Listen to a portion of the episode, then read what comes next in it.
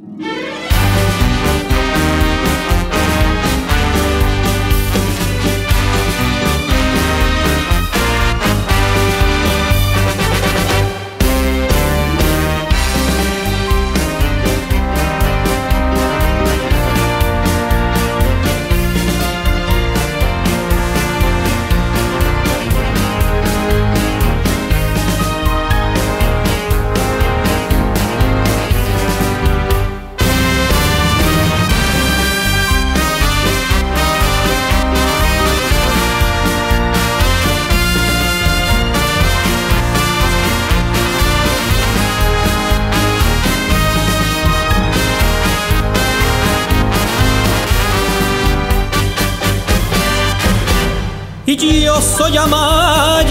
Señores, Amaya que ustedes esperan.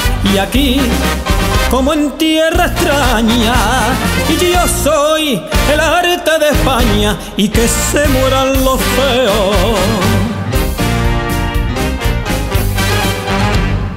Tengo la cara morena, los ojos negro aceituna y aunque quiera no que no, como yo no hay más que uno, uno que soy yo.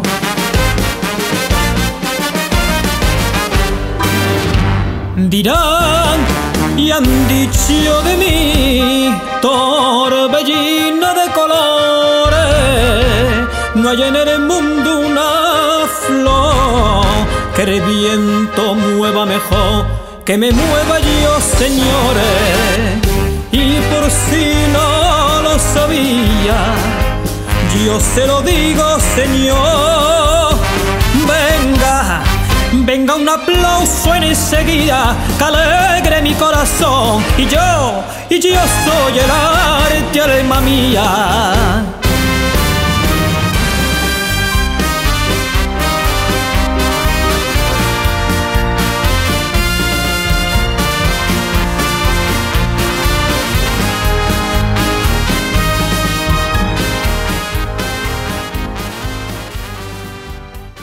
Hola, hola, buenas tardes. Soy Rubén Antón de Dragis Burning y estamos en nuestro podcast número 47 con Adriana Maya. Hola Adrián, ¿cómo estás? Hola, buenas tardes.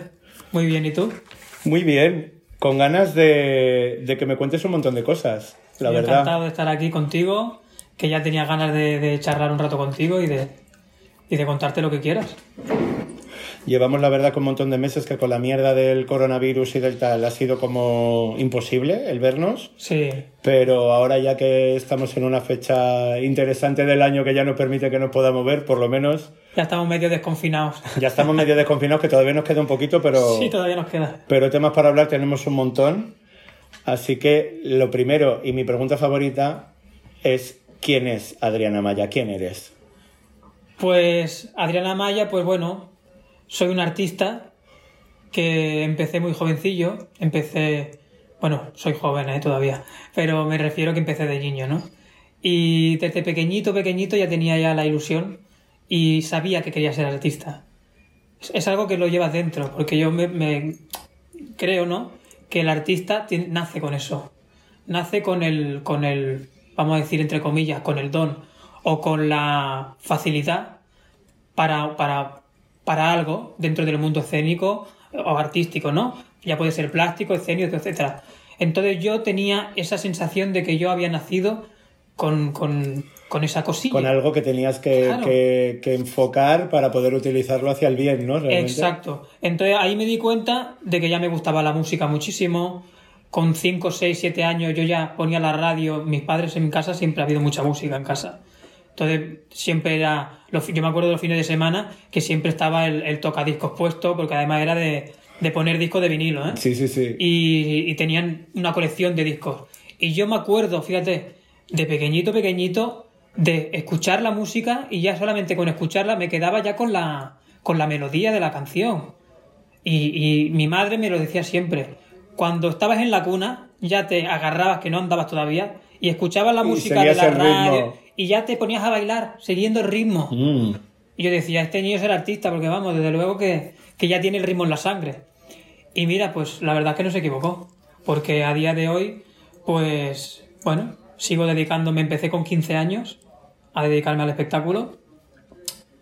Me acuerdo un día en las fiestas mayores de, de Santa Coloma, donde yo vivo toda la vida, que ya tendría yo unos 12 o 13 años o 14 años.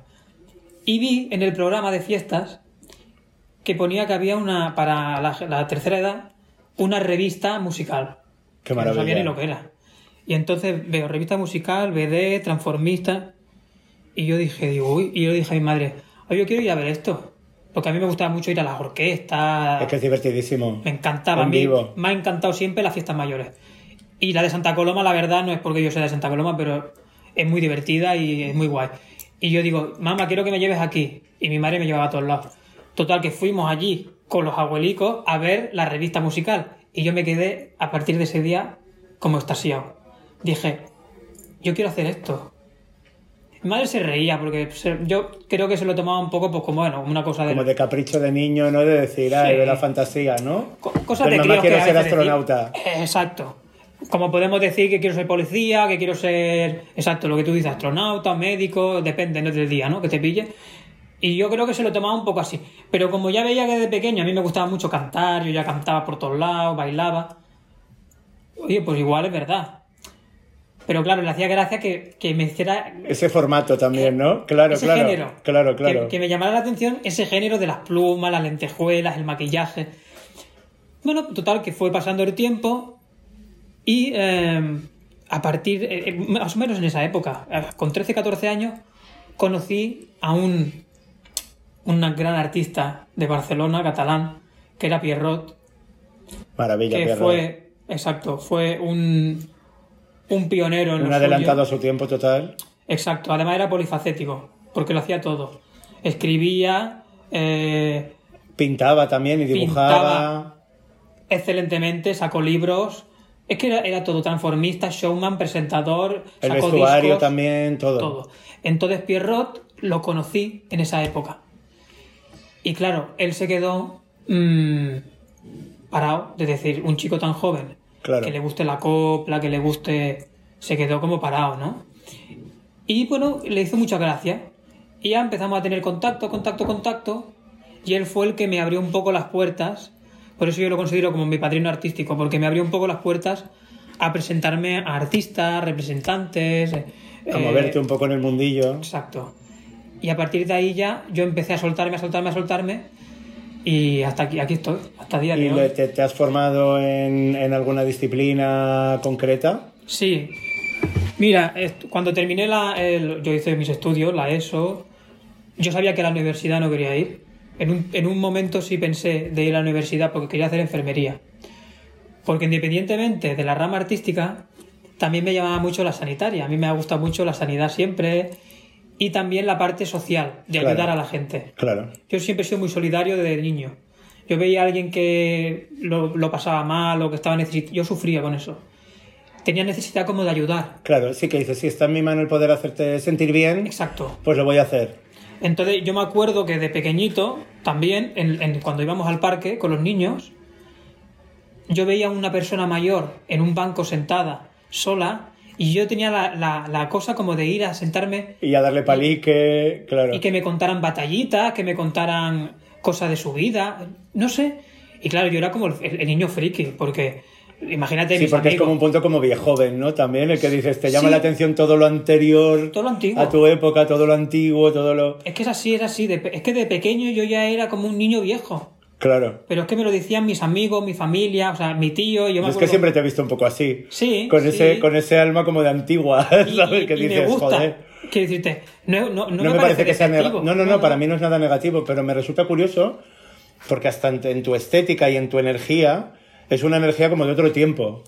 Y creo que eso es una cosa que es muy bonita cuando se tiene, ¿sabes? Igual que gente que es muy mayor y tiene ese alma como joven y ese Sí. alma como fresca, ¿no? Como el síndrome de Peter Pan que se dice, ¿no? Como que parece Sí. que nunca envejece. Ujú. También hay gente que os pasa al revés. Curioso, y eh, además te voy a decir una cosa, yo creo que me va a pasar eso, pero al revés, o sea...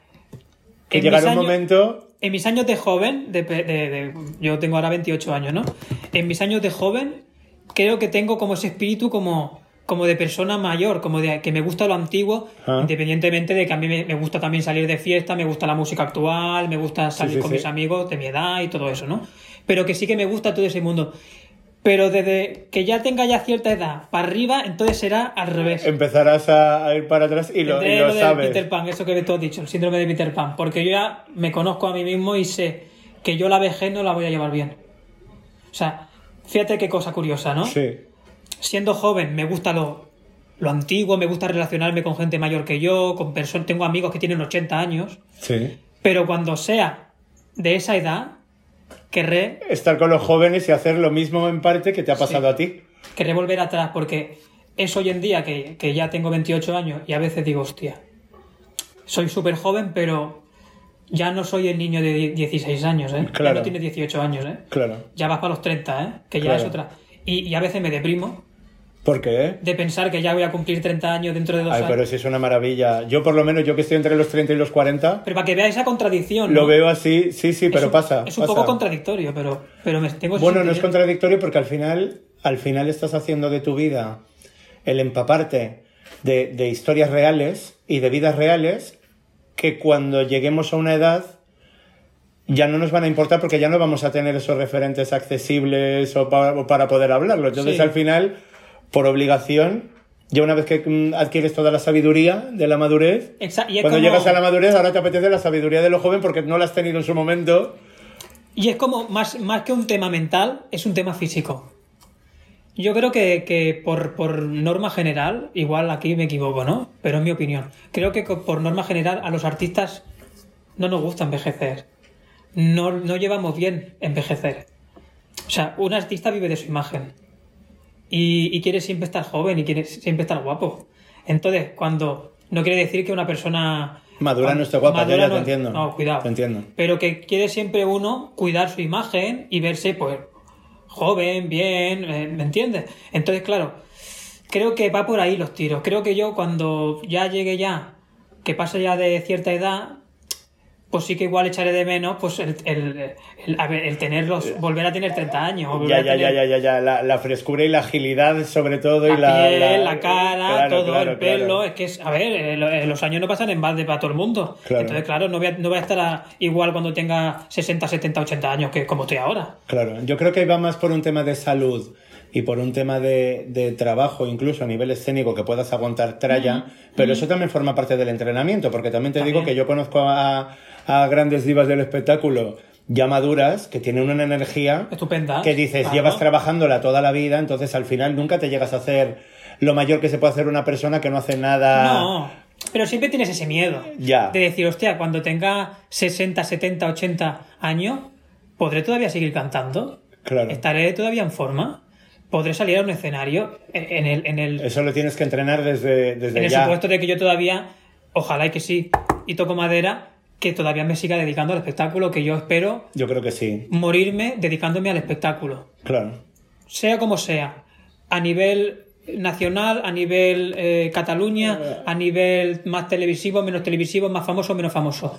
Pero trabajando de lo mío que es el espectáculo. Claro. A ver, yo creo que si se hace un enfoque bueno en, en la carrera, al final siempre lo terminas derivando a las artes y lo terminas derivando a lo que te gusta, a lo que se te da bien y a, y a la esencia que tienes, porque al final, Sí. y aquí conectamos con el disco que has sacado pre-cuarentena, Exactamente, Al que final- me una mala época, sí. claro, hay muchos artistas que lanzan su primer proyecto musical entre los 18 y los 20 y pocos años, y tú ya lo estás sacando con 28. Claro. ¿Sabes? Entonces al final dices, cuando empiezas tarde, ya lo empiezas todo de otra manera y lo trabajas de otra manera. Sí, ¿no? porque fíjate tú que empecé muy pronto a dedicarme al espectáculo, pero hasta este momento no, no decidí, por ejemplo, sacar un disco. Y mira que hay, hay cosas que a veces tienes proyectos en la cabeza o en la mente que eh, no te decides a sacarlos o lo vas dejando. A mí me pasaba eso. Yo con 11... eh, perdón, en el 2012 me fui a vivir a Benidorm. Y todos esos años decía, tengo que sacar un disco. La gente me lo, oye, ¿no tienes ningún disco? No, yo le decía, me, me lo inventaba, decía, no, me lo están haciendo. Claro, claro, claro. En plan, no me preguntes más. ¿Sabes? Por, por- Porque claro, era mucha gente, mucha gente. Claro. Piensa que allí era diario el espectáculo. Ahora te explicaré bien de eso, pero hasta que al final dije, venga, ahora ya. Porque como siga así pasando, pasando el tiempo, no lo voy a hacer nunca. Ahora ya es el momento ya de sacar Claro. mi primer disco. Y así lo hice. Pero claro, me pilló en mala época, que al poco tiempo, sin pilló saberlo, vino la pandemia. Te pillado en una época un poco... Pero bueno, yo también pienso que, que la situación que estamos viviendo ahora es algo que nos está aportando otro tipo de cosas. Sí, Por lo menos yo por mi parte me está aportando más tiempo para dedicarme a la investigación de mi proyecto, me está aportando otros puntos de vista de otras personas que a lo mejor prepandemia estaban súper ocupadas y ahora sí que me pueden prestar más atención y aportarme más información, porque en su momento llevábamos una vida súper rápida y cuando te das cuenta te han pasado cuatro o cinco años y no te has enterado. exacto. sí. Y parece como que ahora se ha como ralentizado todo y creo que va a ser positivo. Yo por lo menos lo siento como positivo porque nos, ha, nos está colocando en nuestra posición por elección, no porque nos lleve la corriente. Sí, no, y, y- y cuando uno tiene tiempo de sentarse y de decir, ¿qué, qué quiero hacer? Claro, Ahora tengo más lo tiempo. haces de manera consciente. Exacto. Tengo más tiempo para hacer las cosas que, que no podía hacer, porque no, había no tenía tiempo. Estaba trabajando, estaba a diario, Ah, para vas a mil abajo, cosas y no te da tiempo para nada, es lo que te digo. a, a centrarme en las cosas que me hace ilusión hacer o me apetece hacer. Y durante el confinamiento nos ha dado tiempo un poquito, como estábamos encerrados en casa, mm, pues nos daba tiempo a ir pues mm, a pensando... poner en orden poner un montón de cosas que sí. estaban ahí, como decir, cuando pase esto, yo creo que es como un propósito como de año nuevo, pero a lo bestia. En plan, cuando pase esto, Sí. hago esto, esto, esto y esto. Y empiezas a colocarlo todo como... Y ya lo vas preparando, ya Claro. lo vas preparando, porque yo en mi caso, por ejemplo, he aprovechado mucho el confinamiento. Claro. He estado escribiendo, he estado pensando espectáculos, guiones. A mí me ha servido de mucho el Como, confinamiento. como para concentrar la energía en lo Sí. que quieres hacer después y darte Exacto. un respiro. Yo creo que nos ha pasado a... Y fíjate que yo soy de salir mucho a la calle, Mm. que yo pensaba que lo iba a llevar fatal el confinamiento. De hecho, hubo unos días que lo llevé un poco mal. Pero luego me di cuenta de que me estaba sirviendo por- para eso, para poner un- mi vida un poco en orden y darle un poco de espacio a esas, a esas, a esas cosas que las tenía como ahí olvidadas. Claro. Ahora es el momento de sacarlas sido el otra momento de, de Sí. reconexión. Antes de que hablemos del disco, háblame de tu trayectoria. Si quieres, nos vamos directamente a Benidorm, pero háblame de tu trayectoria hasta que decides sacar el disco. O sea, cuando tú te empiezas a plantear toda la, la- la situación que dices, hostia, me quiero dedicar a esto, tengo posibilidad de hacerlo, y empiezo a formarme y ya me empiezo a encaminar hacia el objetivo que yo quiero. ¿en qué momento empieza el, el- el movimiento real, ¿no? En el que dices, o si es que me puedo dedicar a esto profesionalmente, Sí. hasta el punto en el que te empiezan a decir que, que- que estás cantando por ahí y que dónde está tu disco, porque no es normal que estés cantando y que no tengas un disco y que te estés haciendo bolo diario y que no tengas un disco. Exacto. Vamos Además, a conectarnos en un con esa en parte. que la gente en, en, en Benidorm estaba mucho eso mm, de moda, ¿no? Del vender los discos, los artistas Directamente ellos en el propio bolo, claro. En el propio bolo. Entonces, claro, la gente cuando terminaba me decía, oye, ¿tú no tienes, ¿y tú no tienes discos como fulanito de tal que viene y luego vender? Y yo le decía, pues no, pero ya estoy a punto de sacarlo. Y así me estuve cinco años. Un montón de clientes has perdido ahí, también te lo digo. Que sí he perdido, he perdido dinero y he perdido... Clientes no porque me venían a ver igual, pero dinero he perdido mucho. Dinero porque me podía haber hinchado a vender discos. Y ahora lo saco en el peor momento, pero bueno, mira, no me arrepiento. ¿eh? Quiero decir, las cosas salen cuando salen y, Y se hacen cuando se tienen que hacer. Y para resumirte un poco, pues mi trayectoria, pues como ya te he dicho, em- eh, el sentimiento de ser artista lo tuve desde muy pequeño. De adolescente ya vi que eso, ¿por qué no? Se podía materializar en algo real. podía llegar a ser, a pasar de ser un sueño a ser algo real. Y ya con 13, 14 años, me acuerdo con estas fiestas que yo iba con mi madre, que yo la, la arrastraba, que me llevara, descubro, fíjate tú, una, un grupo de señoras, de señoras mayores, que se dedicaban a ir en su tiempo libre a las residencias de ancianos y a los casales y fiestas y tal, a hacer show de playback. Vale. Que de fonomímica, de de aquella. fonomímica. Exacto. Y a mí eso como que me fascinó. Claro. Yo digo, esto es una maravilla. Y entonces, cada vez que yo me enteraba, y todo esto, perdona, que ahora recuerdo, es porque yo empecé a ser voluntario.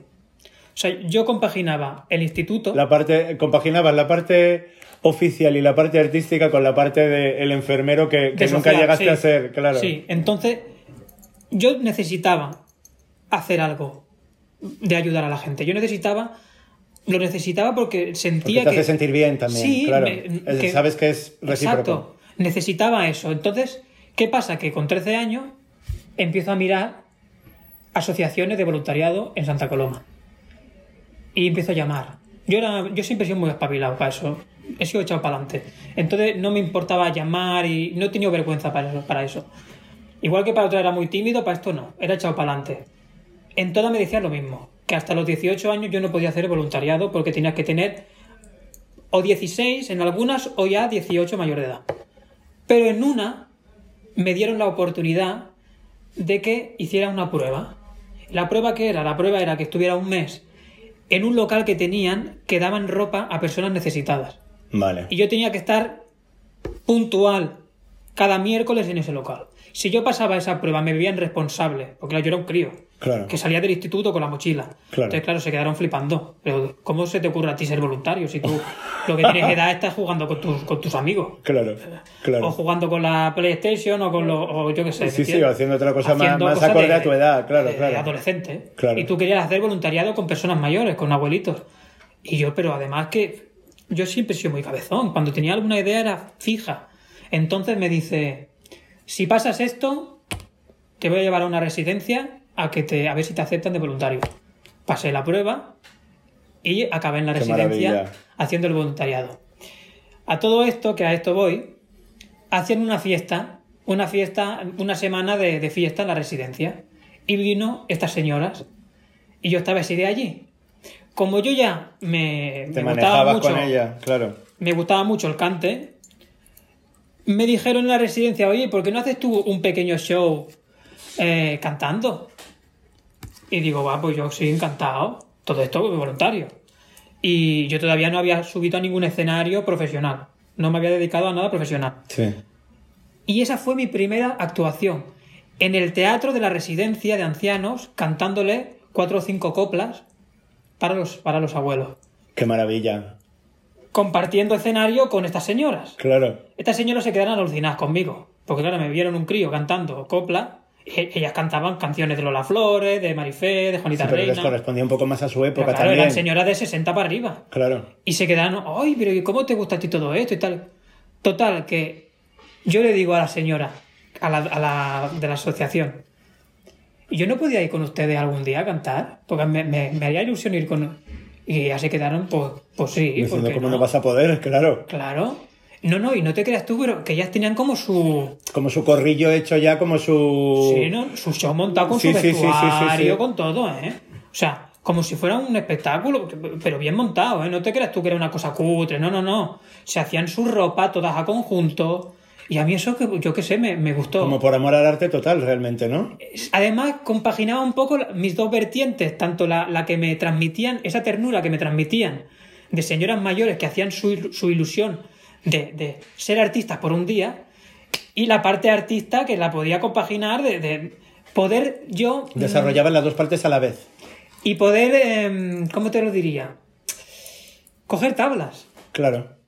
De una Claro, forma en una indirecta. zona segura porque tampoco tenías ningún riesgo de. Una de- responsabilidad, porque era una cosa responsabilidad. voluntaria, claro. No tenía Claro. la responsabilidad, no estaba cobrando, lo hacía por gusto. Claro. Si me equivoco, me equivoco. Que me sale mal, me sale mal. Pero cojo tablas. Claro. Y con público. Eso es súper importante. Y, y ahí yo creo que fui inteligente porque dije, esto me puede a mí servir durante el tiempo que esté para coger tablas. Me metí con el grupo de las señoras y yo era el niño mimado. Claro. Esto es curioso porque cuando se lo cuento a veces a la gente se ríe porque es, es curioso. Claro. Estuve unos años con esta señora yendo a un montón de residencias, de casales, a, a un montón de sitios. Yo era el niño mimado, me tenían así, Claro. en, en bandeja. Claro. Me tenían como el, el- el nieto de la, de Sí, la sí, sí, señora. sí, sí, sí. A donde iba, claro, les hacía gracia a todo el mundo, porque veían la... Yo era como la atracción, Claro. Como si fuera el mono de fe. Claro. Hecho en Era- cómico, ¿no? Era el punto, era el, el contrapunto que dices, Claro. están acostumbradas todas Hombre, a verse todas maduras ahí y de repente apareces tú que dicen, pero este qué hace aquí. Hoy, el año, el año pasado, no venía el niño este con vosotras. Ay, pues mira, es un nuevo fichaje. Las señoras, claro, ya sacaban el Claro, cachondeo. claro, claro, claro, claro. Sacaban el, el lado cómico vamos, del tema. vamos ya organizándonos para cuando no estemos el día de mañana dejar el imperio montado. Oye, pues mira, nos fue muy bien porque fuimos a un montón de sitios, yo me lo pasé con ellas. A día de hoy tengo relación con ellas todavía. Porque Claro. llegó un punto que yo el grupo lo dejé porque ya empecé a dedicarme profesionalmente, pero yo el contacto siempre lo he tenido con ellas, por teléfono, nos hemos visto. Y hoy, a día de hoy, son mis fans y vienen a verme a todos los shows que hago. Qué maravilla, pero porque son tus hadas madrinas también. Claro, son mi, Claro. mi- mis compañeras de inicio. Claro, claro, claro, claro, claro. Y ellas siempre me lo decían, es que tú eres un artista, es que tú... Nosotras no, nosotros somos aficionados, pero tú eres artista. Tú tienes que dedicarte a esto, tienes que... Claro, por- bien, aprovechalo bien. claro. Trabajar por esto. Entonces, claro, Claro. ya fue cuando conocí a Pierrot. Al conocer a Pierrot, él ya me abrió muchas puertas y ahí conseguí mi primer bolo profesional. Que fue mi primer bolo ya, digamos, cobrando, ¿no? Que me acuerdo que fue en un, en un local de eh, señores mayores del colectivo. Y ese es un tema que quiero hablar contigo más adelante. Pues el local se llamaba Sugar Daddy. ¡Ay, qué maravilla! Y era una maravilla, porque era un local pequeñito, pero muy, muy, muy acogedor. Y cada domingo hacían show de variedades. ¡Wow! Entonces lo llevaba Israel, que es un compañero mío que ha trabajado muchos años conmigo en Benidorm. Y Israel estaba fijo como, present- como showman y él llevaba invitados. Iba como artistas invitados cada domingo como para ir dándole aire fresco Exacto. a- al espectáculo. Y el local era el público de señores de, de 50 años para arriba, maduros, gays, y bueno, les encantaba la copla, el, el- el género de la revista, el cabaret, y cada semana era, pues hoy viene mm, la vedette eh, Christine, Pepita Mayo, no sé quién, no sé cuánto, Adriana Maya, tal y cual, y allí pues otra, otra forma también de rodaje, porque claro, nos, nos tocaba más o menos cada 15 días o cada mes. No, más, más bien cada mes, porque cada semana era un artista diferente, pero era como una rueda, Claro. ¿sabes? Luego volvía el, pri- el, el de la... Otra vez el que había estado a lo mejor 3, 4, 5 Eh, semanas exacto, anterior. Exacto. Siempre éramos los mismos, Pero pero, rulando cada fin de semana. Íbamos rotando. Ahí estuvimos como un par de años haciendo el espectáculo. Ya trabajando profesional. Yo tenía aquí cat- mm, 14, 15 años. ¡Qué maravilla! O sea, fíjate si empecé a dedicarme ya pronto al espectáculo. Bueno, de ahí ya surgieron otros sitios, fui a restaurantes con espectáculo, a, a asociaciones de vecinos, ya me metí con algunos representantes que se encargaban de hacer las fiestas mayores y fiestas de barrios, que ya hacían, por ejemplo, hacían varietés y llevaban una BD, un ballet, un humorista y un transformista, Claro. que era yo. Porque aquí ahora te contaré mis inicios que también fueron con el transformismo. Claro. Y esto fue un poco como yo arranqué un poco en, en el, en el espectáculo ya profesional. Como a mí el transformismo ya me gustaba desde siempre, desde que lo conocí. Desde aquel bolo que vi aquel primer transformista imitando precisamente a Lola Flores en ese bolo que era Gorka. Y yo lo vi y me, me creó mucho interés. Y dije, oye, puede ser ¿Por una, no? una faceta más, aparte de cantar, Claro. me puedo también dedicar, crearme yo un personaje como transformista. Claro. ¿Qué hacía yo en los shows? Que esto yo ya lo empecé en las fiestas mayores. Yo hacía un show más o menos de una hora y en la primera media hora, 15 minutos, 20 minutos, media hora, hacía transformista. Hacía un número clásico de estos que lo han hecho muchos transformistas antiguos, que, se de- que nos desmaquillábamos en el escenario y nos quedábamos de hombre. Y la segunda parte ya la hacía de chico cantando, Claro. ya desmaquillado, con un traje. Pero es súper tradicional eso, porque eso es muy, muy de, de espectáculo de transformismo, súper de los tradicional. 60, 70, 80 y 90. Súper tradicional. Exacto, que era lo que yo, la fuente que yo, Claro, claro. Y Había lo que te tiraba, lo que te Lo que tiraba me- y, lo que, y lo que habías visto y lo que te gustaba realmente. lo que me tiraba. Entonces yo dije, digo, esto lo puedo vender bien. Pues trabajé mucho haciendo este show, que yo hacía mi parte como, como transformista imitando a Lola, imitando Vale. a Lola porque yo soy fan de Lola de siempre. Entonces era como el personaje que a mí me gustaba hacer y yo imitaba a Lola. Hacía esto y luego cantante, copla. Cantaba mis coplas, mis boleros, mis cosas. Y así estuve, pues yo qué sé, pues hasta que me fui a Benidorm.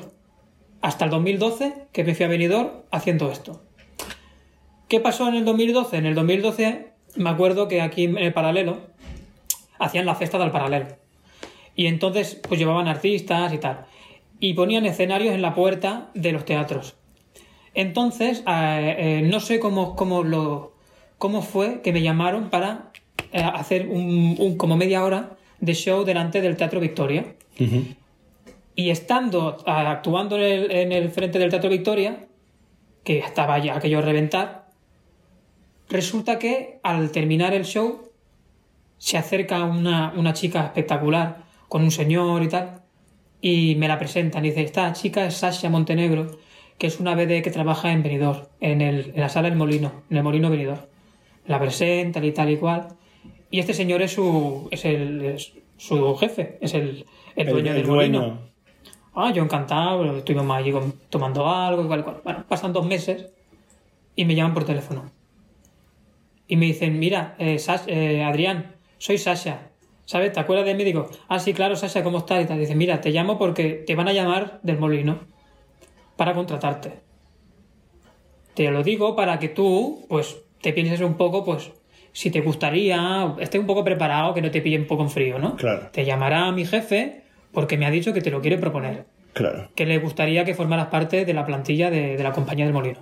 Claro, yo me quedé así un poco, hostia. Total, que me llama el jefe, me lo propone y yo le digo, bueno, ¿y esto cómo lo hacemos? ¿Que, que voy un- un- un- una semana o voy...? No, no, tú tienes que venir aquí a vivir. Claro. Si no, ¿qué coño vas a hacer digo- los espectáculos que están planeados? Claro, era, era, era a diario. Era a diario y mínimo un año. Y yo me quedé así un poco, a ver, El vértigo. Eh, tengo 18 años, 19. ¿Cuántos tenía yo en el 2012? 18, ¿no? 19, es que yo soy un poco malo con, los, Por ahí, por ahí. con las cuentas. Depende de cuándo los cumplas y depende de qué época del 19 año. tenía, creo. 19, sí. Yo sé que era en el 2012. Y yo digo, hostia, yo no he salido nunca de mi casa. Yo vivo con mis padres. No me sé hacer ni un huevo frito, como aquel que dice. Mm, irme a vivir solo a Benidorm, que no conozco a nadie de Benidorm, ni tengo familia, ni amigos, ni nada, es para mí es un reto Eso, importante. Claro. Pasas de estar como sobreprotegido como Claro, estabas a de repente que te tiren al ruedo rollo de ahora que... Imagínate. Pero, ¿sabes aquello que yo lo comenté con mis padres y mi madre me decía, ¿tú ya te lo has pensado bien esto? Que tú no te sabes hacer ni un huevo frito. Que tú estás acostumbrado a que aquí lo tienes todo en casa. Ya lo sé, mamá, bueno, pero algún día tendré que espabilarme, ¿no? Me fui a Benidorm. Dije que sí, me fui a Benidorm. Con pensamiento de a lo que dure. Pues estaré unos meses, un año, lo que dure. Claro, y si me rayo, pues me voy de allí y chao. Pues estuve siete años. Madre mía. Siete años, que se dice pronto, que ya desde aquí lo digo y les mando un saludo por si lo verán, a todos mis compañeros y a mis jefes del, del Molino Venidor, que para mí ha sido una época muy productiva, porque me ha servido de, de- de muchas tablas, de mucho rodaje, de mucha experiencia, tanto para, para lo bueno como para lo malo, tanto para lo profesional como para lo personal Claro. porque era mi primer piso viviendo solo, compartiendo también piso con un chico que estuve compartiendo un año, trabajando, organizándome con mi dinero. Eh, Estando en una compañía en la que había mucha más gente, Hombre, éramos 10. que ese form- claro, por eso te digo que ese formato también pasas del punto individual de Claro. artista individual a entrar en un, en un sistema totalmente diferente. Paso de también. trabajar yo solo. Que te organizas y que cantas y que haces lo que te da la gana, a estar bajo el mando de una dirección que te dice esto tiene que ser así, así, una así. dirección, exactamente. Claro. Que no estaba acostumbrado, yo estaba acostumbrado a. Que estabas a- asalvajado y Tiene- mimado. Tienes media hora, tienes media hora o una hora de show y tú Haz lo te que te dé la gana, claro. Te buscas tus canciones, tu vestuario, tus Claro. cosas y te apañas en esa media hora o en esa hora de show. Eh, o bueno, en las varietés de, de las fiestas mayores sí que éramos con cuatro o cinco artistas juntos. Pero bueno, eras. Ahora te toca Pero no era, ahora te pero no toca era, ti. la- no era una disciplina de que cada día Claro. tienes claro. un espectáculo que tenerlo súper pulido y súper perfecto, claro, y el ensayo diario, claro. Ahí era coreografías. Aprenderse las coreografías. Mm, estábamos unos cuantos meses ensayando las coreografías. Claro, Era muchas cosas. Claro. Eso para mí era nuevo. claro. Ahí aprendiste la disciplina Exacto, profesional. exacto. Y, y me fue muy bien, me fue muy bien para aprender disciplina, para, para aprender a, a- trabajar con compañeros, en, un- en una compañía, para muchas cosas, para muchas cosas, para organizarme yo solo. Se podría decir que maduraste Maduré. profesionalmente sí, allí. Sí, sí, sí, totalmente. Pero es que yo y todo el mundo, ¿eh? Que trabaja en el molino, porque es que ya no, no quedan salas así de fiestas. Es que es la única sala que queda en España, como sala de fiesta. Hay discotecas que hacen show, restaurantes que hacen show, pubs, Hmm. pero como sala de fiestas, como el concepto clásico de sala de fiestas, Sí. ya no queda ninguna en España. ¿Tú no Es crees que única. eso, que eso, dada la situación en la que estamos, debería volver? Porque yo el otro día hablando con Dolly Bandol, ella me decía que el concepto de, de espectáculo, Ujú. incluso el que hacía en la Belle Époque, que no era el tradicional, que era muy de No, fantasía y muy no, de pero magia. era sala de fiesta también. Sí, No pero de me decía, eso ha muerto ya, eso ya ha desaparecido. Ha desaparecido, sí. Ha desaparecido y es una pena. ¿Y tú no crees que la situación del coronavirus nos puede llevar a que a partir de ahora, si vamos a estar un tiempo con una serie de restricciones de aforo, que se vuelva al concepto espectáculo sentado y que se vuelvan a colonizar artísticamente todos esos espacios de discoteca para que vuelva todo ese concepto otra vez? Porque yo creo que es algo cíclico. Y que encima más. la situación sanitaria nos está llevando a que todo eso pueda volver y que sea muy viable volver. Es más, yo creo que ahora está de moda. Yo creo que ahora todo lo retro y vintage vuelve a estar de moda. A la vista está no solamente en, el, en la música y tal, sino también hasta en la ropa. Es que Sí, en la estética, sí, en sí, todo, total. En todo. O sea, ahora está de moda lo vintage, pero no ahora, hace ya de unos años para acá. ¿Qué pasa? Que en cierto momento, en los 80, 90, hay como una decadencia de las salas de fiesta.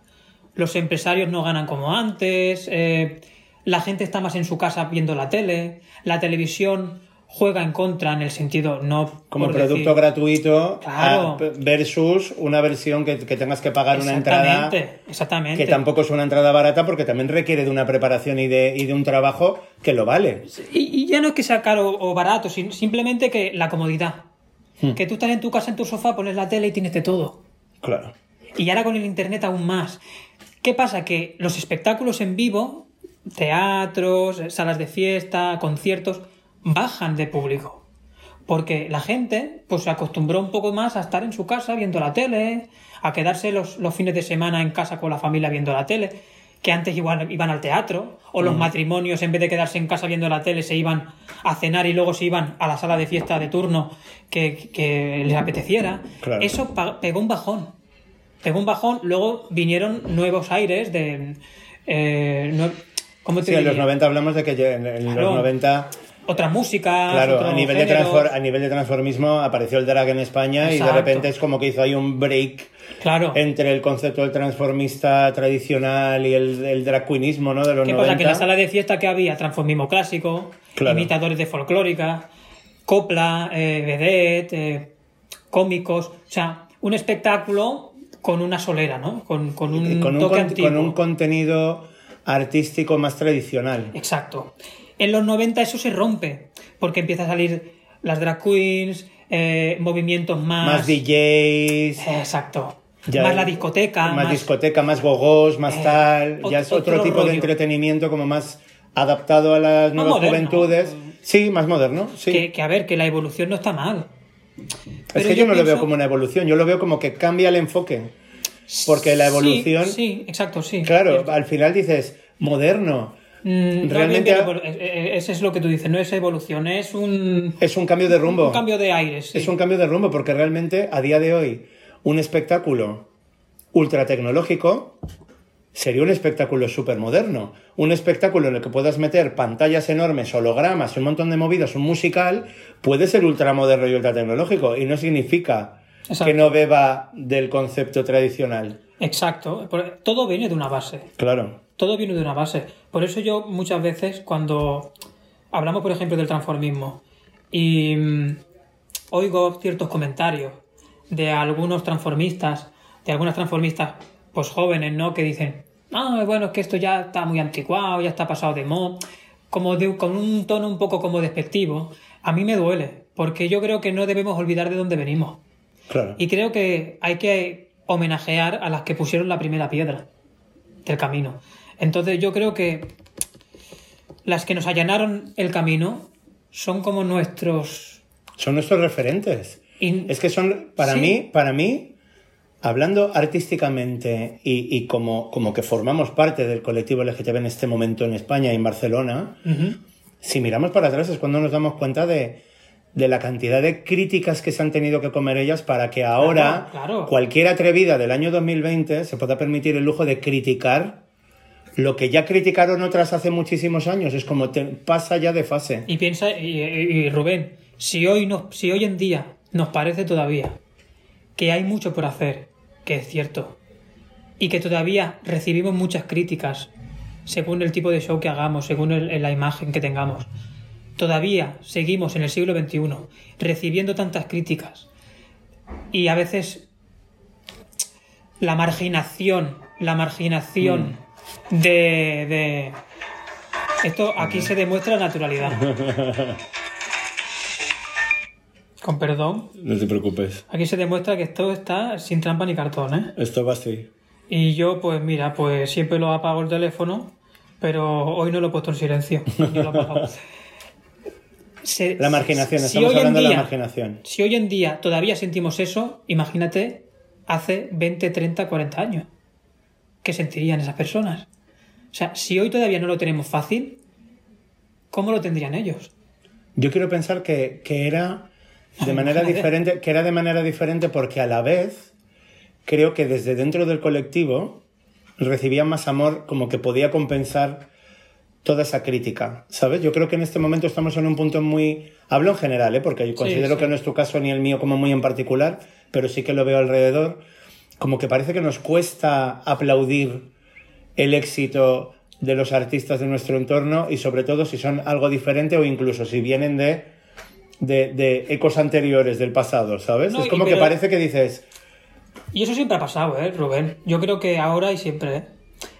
En el mundo del espectáculo, yo creo, yo digo siempre que hay sus, sus luces y sus sombras, ¿no? Las luces que son, pues está claro, ¿no? Lo que se ve. El escenario, el vestuario, eh, lo bonito, lo que se ve de cara a la galería. Pero de, de las cortinas del escenario para adentro, que es el camerino, ya no es lo mismo. Siempre hay excepciones. Siempre hay buenos compañeros. Siempre hay compañerismo. Eso, es- eso lo hay. Porque esto va con la persona. No es si eres artista. es un equipo de trabajo, exacto, es un equipo de trabajo tal cual. Y esto es la persona. El que es envidioso es envidioso y el que cero Y es lo va a ser en cualquier oficio. y el que no lo es, no lo es. Mm. Pero sí que es cierto, y si no lo digo, mentiría, que yo en mis propias carnes lo he vivido, que en el mundo del espectáculo hay mucha envidia. Siempre ha habido mucha envidia. Que yo es una cosa que lo encuentro absurdo. Porque yo como artista, si yo veo un compañero que le va bien y que es buen artista, yo lo aplaudo y lo admiro. Porque, mira, siempre se dice que, que las personas mediocres, los artistas mediocres, cuando hacen un espectáculo, le gusta trabajar con gente que sea menos artista que ellos, Para ser... para ellos destacar. Y eso es un error muy grande, porque yo cuando he hecho un espectáculo, que yo he contratado artistas conmigo, que los he contratado yo en mi espectáculo, siempre he contratado artistas buenos. Si pueden ser mejores que yo, ¿Pero por, qué no lo, ¿Pero por qué no lo vas a hacer? porque a mí me realza como artista. eso. Totalmente. Porque si yo monto un espectáculo y llevo artistas que son, que son malos, a mí el espectáculo me lo tiran por el tier, por, por suelo. Claro. Por muy buen artista que yo sea. Si yo llevo un elenco que, que, no, que no es bueno, Yo creo, yo creo que ahí partimos de un punto en el que el artista inseguro ahí está. es el artista envidioso. Exacto. En cambio, a nivel organizativo, yo siempre he visto muy claro el que predomine la- las diferencias especiales que tiene cada uno. Si yo sé que tú eres bueno taconeando, tú vas a taconear en el espectáculo y vas a ser el que mejor taconea de este espectáculo. Pero si otro es bueno cantando, va a ser el que mejor canta del espectáculo. Y entonces, si tú realmente repartes y eliges y haces un buen casting para que cada uno aporte lo Tenga mejor que tiene y tenga su lugar, nunca vas a generar esa envidia. Porque todo tiene, cada uno tiene su punto y se va a respetar y se va a aplaudir porque sabes que eres el mejor en eso, claro. Si metes dos que taconean maravillosamente, ahí ya puedes tener la rivalidad, pero al final yo creo que también depende mucho de la, de la dirección. Y del estilo de cada del uno. y de la dirección del espectáculo. Mira, yo- yo he que fomente cantado- el que eso no pase. Claro, yo he cantado con otros cantantes de copla en el mismo espectáculo y somos muy diferentes. Claro. No porque cantemos copla los dos, es que se- seamos iguales. Lógicamente, cada uno tiene su estilo, su forma de vestir, su imagen, su personalidad. Claro. Cuando un artista es seguro de lo que hace, no tiene envidia. Eso es una cosa que a mí me tardé años en aprenderlo. Porque si tú estás seguro de tu trabajo y sabes que tu trabajo lo defiendes correctamente, no tienes que envidiar a nadie. Porque los demás no son ni mejor ni peor que tú, son diferentes. Es que yo creo que la envidia es una admiración mal gestionada. En el, Bueno, en el plano artístico, Eh, sí, eh, se podría yo mirar creo que desde- es, que sí. es una admiración mal gestionada, porque es como. Me encanta lo que estás haciendo y veo peligrar lo mío, cuando lo que tienes que hacer es admirarlo, ¿sabes? A ver, que yo veo una... Al revés, inspirarte incluso. A todos nos puede pasar que veamos un artista que saque un traje de escándalo y que tú digas, hostia, Mira, qué hija de puta. ya me gustaría a mí tener ese traje. Claro. Es un ejemplo que te pongo, ¿no? Sí, sí, sí. Pero eso es una, eso es una envidia sana. Mm, A otra cosa es que tú vayas con la maldad. Que, por desgracia, en el mundo del espectáculo y en todos los sectores, cuidado, pero estamos hablando de lo que, del- De lo que toca nuestro, ahora. de lo que toca, ¿no? Y en el mundo del espectáculo, si decimos que no existe, estaríamos mintiendo. claro. Y yo soy muy claro hablando. Y existe esa envidia, pero no de ahora. Existe desde que se empezó el espectáculo, Y desde que el mundo es mundo. desde que el mundo es mundo. Exacto. Y eso no lo podemos negar. Estoy totalmente de acuerdo contigo. Me gustaría que habláramos de varias cosas, porque siempre aprovecho el me gustaría que, porque aprovecho para reflexionar, Claro. Y una de ellas es que me has tocado un tema que quería hablar contigo y que sabía que en algún momento me lo ibas a poner a huevo, que son los mayores LGTB, Hombre, dentro del colectivo LGTB. Es algo que creo que todavía no tomamos conciencia porque no tenemos, en general te hablo, ¿eh? la edad suficiente como para darnos cuenta de la importancia que tiene los cuidados Sí. en los mayores LGTB. Es algo que lo tengo súper claro. Entonces, me gustaría que me dieras tu opinión. Pues mira, es que es un tema que a mí me, me, me emociona, fíjate lo que te digo, porque no sé cómo explicar. Es que yo siempre, desde ya te lo he explicado antes, que desde pequeño yo, mm, la gente mayor me ha transmitido mucha ternura. Pero es que no sé, no sé por qué. Yo creo que eso viene en la personalidad de cada, en el carácter de cada persona. Sí, ¿no? igual que le pueden gustar los niños y le Eh, flipan los niños y se vuelve loca, te Pues puede pasar pasa- al revés. A mí los niños me encantan y, y también me transmiten mucha Ah. ternura, pero me pasa más acentuado con las personas mayores. Y, pero desde pequeñito, es que yo me encantaba estar con mis abuelos. Y te das cuenta cuando no los tienes, que yo te- he tenido la suerte de conocer hasta a mis bisabuelos, Qué maravilla. que han muerto con ciento, uno de ellos con 101 años. O sea, mi familia es longeva. Me he dado cuenta de lo importante que es haber podido vivir con ellos y cuando no lo tienes, lo que lo echas de menos. Por eso yo siempre, cuando amigos míos que tienen sus abuelos y eso, yo siempre les digo que estén con ellos, que les vayan a ver, porque eh, cuando no lo tienes es cuando te das cuenta. Claro. Y referente al tema de los mayores LGTBI, creo que es tan necesario que seamos conscientes de lo que estas personas han hecho por nosotros, indirectamente, sin conocernos. Lo han hecho pues, por todos. Porque simplemente por vivir la época que les tocó vivir, ya estaban luchando para que hoy en día tuviéramos los derechos que tenemos. Han hecho tantas cosas de agradecer que yo pienso que, que a veces la juventud no, no hay gente que sí, ¿eh? Como por ejemplo en mi caso. Yo tengo 28 años y yo soy muy consciente de ello, pero pues igual otras personas pues no, por, por los motivos que No, sean. no, yo lo comparto contigo porque a mí me parecen manantiales de sabiduría, incluso más porque no figura en los libros.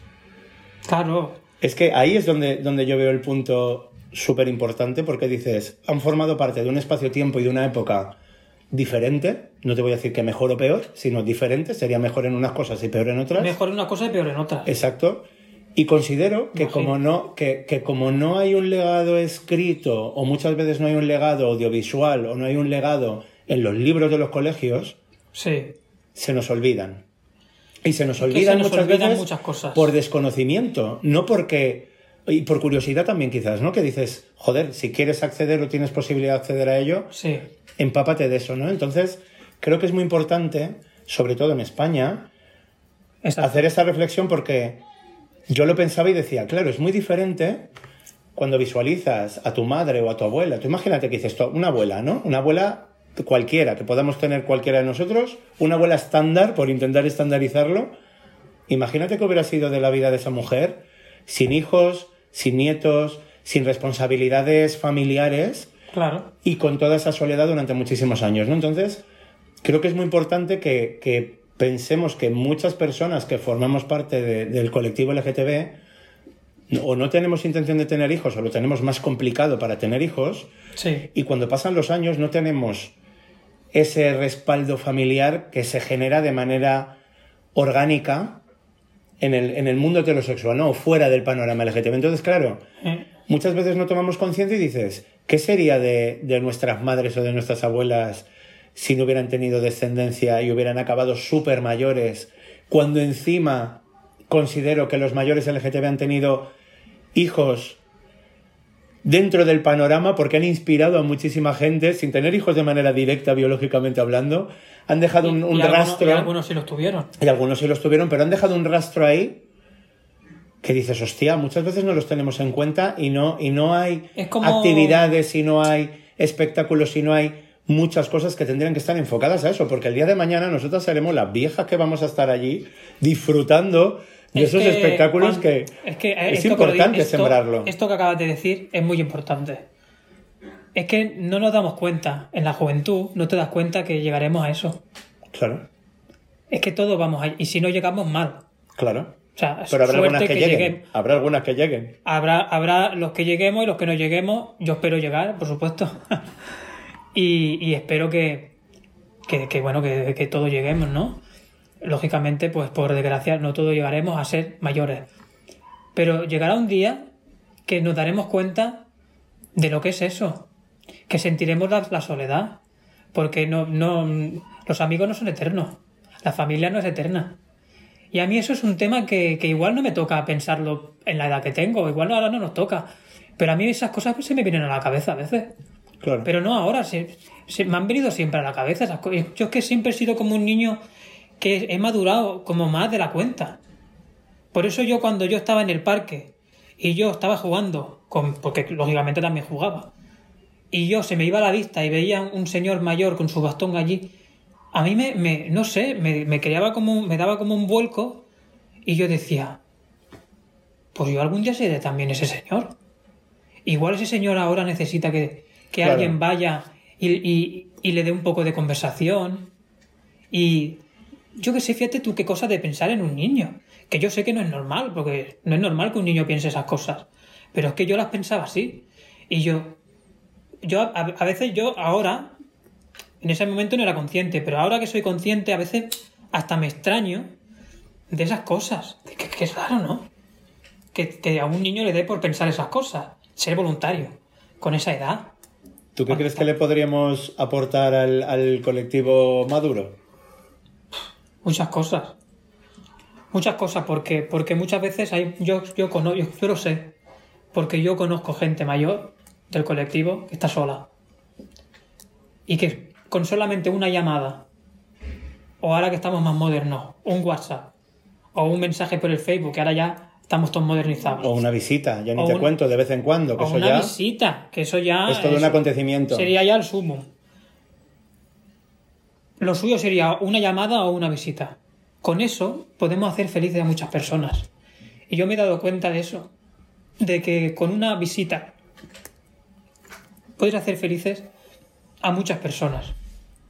Por ejemplo, yo en mi caso, de las personas mayores del colectivo, en el caso, por ejemplo, de Carmen, yo lo- eso lo he vivido de primera mano. Claro. Porque no solamente estaba con Carmen de Mairena, estaba con una señora de ochenta años y tantos años que necesitaba atención. Y que no atención de, de necesidades básicas diarias solamente. Atención Humana, de psicológica. persona, de persona. Atención humana, de, de hablar, de darle conversación, de sacarla a la calle, a pasear, de eso, de, ver- de que tenga una visita de un familiar, de un amigo. Eso es muy importante para las personas mayores. Eh, Sean del colectivo o no, es muy importante para todas las personas mayores. Claro. Y Pero para- las del colectivo ya es, es lo que te digo, es que para mí tienen mucha más carga Claro. porque al final... Porque han vivido muy, lo han pasado muy mal. Exacto. Y, y han sufrido mucho. Yo el otro día estuve viendo una serie que, que está ahora en Netflix, ahora no me acuerdo del nombre, que, que, toca el tema homosexual en la, en la época franquista. Sí. Yo los temas políticos, la verdad que a mí, yo no, no me gusta a mí, la, a mí no me gusta la política, pero es verdad que hay temas que hay que tocarlos a veces. Y estamos con el tema de la memoria histórica, pero es que es que es necesario, señores. Es que no es un capricho esto. Que no hablamos de la memoria histórica, que no queremos remover el pasado, que no se trata de remover el pasado. Pero se sí trata de, de los derechos de las personas y de la dignidad de la gente. Que han hay personas Cierto que de un bando y que de otro, de acuerdo, que en una guerra sufren los dos bandos, muy bien. Pero de cierto bando y del bando de los rojos, y vamos a hablar claro, las personas homosexuales lo pasaron muy mal y fueron muy injustamente tra- tratadas. Y eso no, no nos podemos olvidar, así como así. Que esto no es una cosa que Pero es que digamos. encima, pero es que yo voy más allá porque es un tema que, que hace cuestión de una semana, Además, estaba en, en el candelero hace Sí, poco. sí, sí, sí, es Tema de la memoria histórica. hace cuestión de una semana grabamos un, un vídeo hablando con una asociación cultural que se llama La Transversal, que saldrá en estos días, tiene que salir, está a punto. Grabamos un vídeo hablando de, de las leyes opresoras que teníamos en España y un poco el origen de todo eso, la ley de vagos y maleantes, muy fuerte, ¿eh? la ley, todo, todo, todo. Ley de vagos y maleantes. O sea, es que ya el nombre ya te lo... Ley de vago y maleante. Ahí era un saco que metían a todo el mundo. Sí, no, y además- Prostitutas, Pero homosexuales... espérate, que es que era un saco en el que determinaban las probabilidades que tenían las personas de ser vago y maleante. O sea, ni siquiera claro, claro. era un juicio de decir, ya la has liado, No, no. controlo lo que hagas por un tema social. Con no. que lo parezca ya era bastante. Con que parezca que la vas a liar ya es suficiente. Entonces, eso es muy fuerte. Y la ley de peligrosidad social que vino después también. Bien, es que decimos, es que Franco murió en el 75. Franco murió en el 75. Pero luego quedaban los restos. hasta el 95 no se anuló la ley de peligrosidad social, ¿eh? Hasta el año 95 no se anuló la ley de peligrosidad social. Y ahora que está la veneno muy candente también, la veneno apareció en televisión en el año 96. Y Carmen, Un en el, año después y de Carmen que... en, el 90, en el 93. Un año después de que... ¿Me entiendes? Sí, sí, pero, sí, sí. pero aquí ya estamos hablando de, de temas en lo personal, como puede ser una transexualidad, que tú no la puedes esconder. Exactamente. No puedes esconderlo. O sea, y que- más cuando decides llevar la vida que tú quieres llevar. Imagínate en, en el año, hablamos de veneno, en este caso que tú me has nombrado, en el año 95, ¿no? Sí, 96. 96. Carmen apareció por primera vez en televisión en el año 93-94, en ese periodo. Entre el 93 y el 94. Imagínate tú que mm, sí eran los años 90, los años 90 Pero se trataba como un circo porque venía de una represión anterior también. Ni siquiera se trató a, esos personajes con el respeto que se tenían que tratar. Bueno, es que, es que, ¿cómo te diría? Es que, mm, ¿cómo, ¿cómo decirlo para que se me entienda? Era una plataforma de que se pudieran dar a conocer para ellas, tanto para en el caso de la veneno como en el caso de Carmen. Ellas vieron la televisión como un medio de supervivencia, de decir, puedo olvidar un poco el pasado que no me interesa para hacer mi vida de una forma diferente que, oye, igual me va bien. Claro, ¿Por qué no probarlo? claro. Si, si ya estoy llevo haciendo la carrera. Toda la vida haciendo otro montón de cosas, exacto. Está- exactamente. no? Ahora mismo que estoy haciendo, haciendo la carrera en el Parque del Oeste, que a mí, oye, yo la hago porque quiero, porque, por- por- porque Sí, o en el Parque del Oeste o en la calle San Ramón donde estamos ahora, en el Raval de Barcelona. exactamente. Que es lo mismo. O en Robadores, que la tenemos aquí al lado también. Tengo la oportunidad de salir en televisión. Bueno, pues igual, pues no pierdo nada. Y encima es que estaba asquerosamente bien pagado. Porque Sí, en ese momento la televisión no era la misma televisión de ahora. Se lo pagaban bien, ganó y, dinero. y era interesante de hacer, que era jugoso de hacer Claro, también. exactamente. Que luego se em, decía que, que la forma en la que se les mostraba o ellas aparecían no era la más correcta. Aquí hay un tema que es polémico, pero es un tema que sí que me gustaría tocarlo. Porque pasó, tanto en el caso, es que, mira, eh, referente a la veneno, cuando yo vi el primer capítulo de la veneno, yo a, a los días llamé a Valeria y le dije a Valeria, eh, me he sentido muy identificado contigo. Siendo historias diferentes, pero en el fondo tienen similitudes Claro. y tienen parecidos en Claro. determinados temas. Con el tema de la prostitución, con el tema de, de- de ser las dos mujeres transexuales. Los años no son los mismos porque el Aveniro era más joven. De la exposición televisiva, del circo. la exposición televisiva, el tema de la prostitución, el tema de la transexualidad y el tema de que tú también eres la biógrafa de Cristina y también la descubriste por la televisión, como yo a Carmen. Yo la descubrí de niño por, por Crónicas Marcianas. Claro.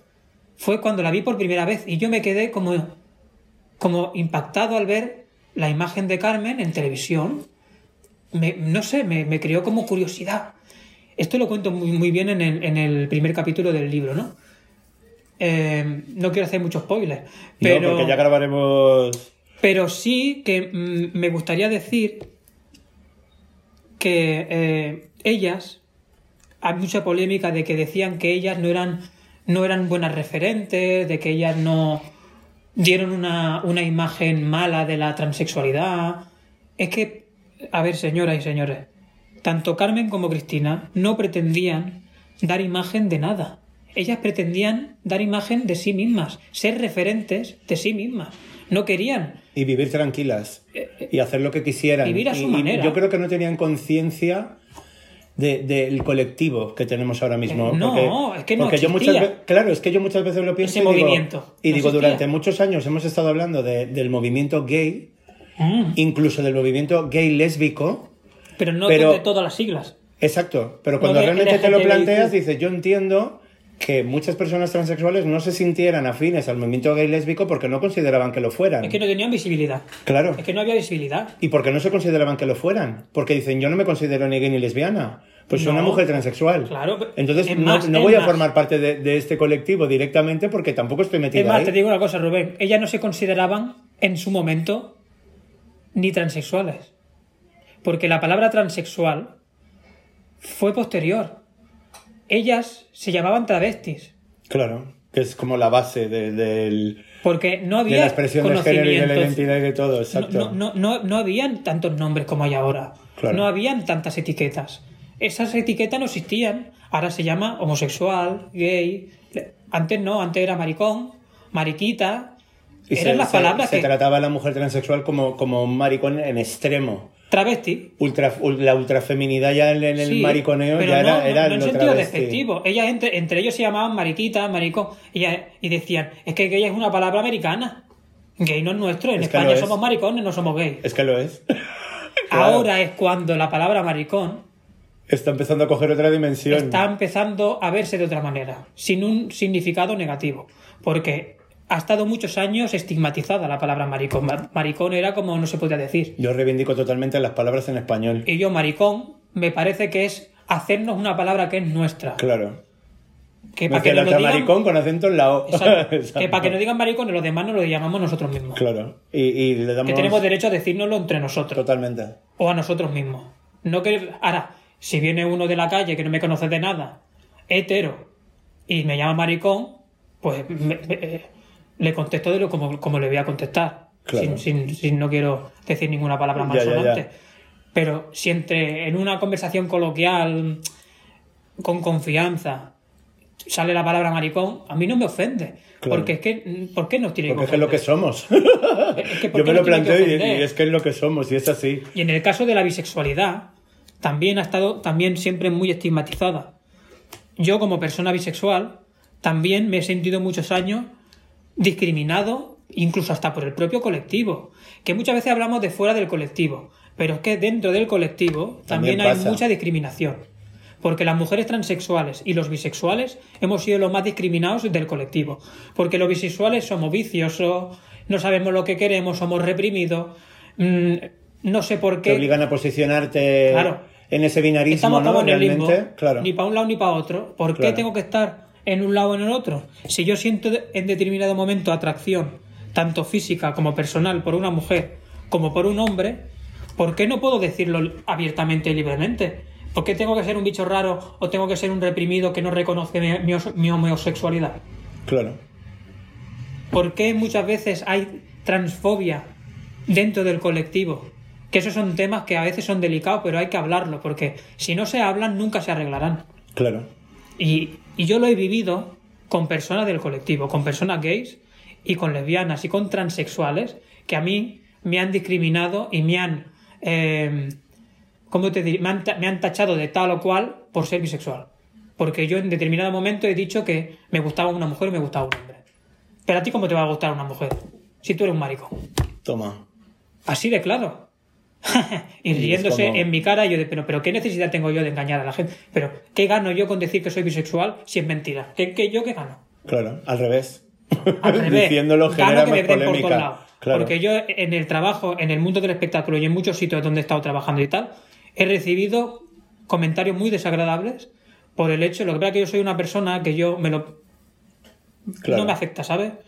Pero llega un momento que te acaba afectando. Por mucho que tú te hagas el duro y que no te afecte, llega un momento que hay cosas que te acaban afectando porque dices, pero, pero a ver, pero qué necesidad tengo yo de ser cuestionado con un tema que es muy sencillo de entender. Que es que no estoy El diciendo problema nada. lo tiene el que no lo entiende, no el que lo vive de manera directa. Porque hay todavía estas mentalidades tan, anti- tan, tan anticuadas en ese aspecto. Sí. Yo es que creo, yo es que, creo que, que yo que estoy en la reivindicación total de las palabras en español y que además creo que cogen una dimensión diferente porque las palabras en español cuando nos tenemos que definir hacen que cualquier persona y de cualquier edad lo pueda entender. Claro. Ahora mismo si vamos por la calle y cogemos a una señora random que esté por la calle y le decimos, hola, somos maricones, ya sabe lo que eres. Y si le vas con la teoría queer, somos queer, somos tal, a nivel interno, me parece muy interesante. Por supuesto. Pero a nivel social y cara al exterior, nos tenemos que comunicar en un, en un lenguaje que nos entiendan. que sí, que yo- Porque yo creo que gran parte de todos los problemas que ha habido es porque desde fuera no nos han entendido. No se entiende la terminología, Ahí está. los términos. Claro. Que a, que a mí me parece, cuidado, que yo no quiero decir, no estoy diciendo, y en ningún momento quiero decir, que, que tengan que desaparecer las terminologías y las No, no, no, no, no, por Oye, supuesto que, no. uno- Valeria lo dijo, la- las etiquetas nos definen y son necesarias. Sí, y son ojalá neces- llegue un momento en el que no nos hagan falta, pero... Son necesarias para que todos estemos representados.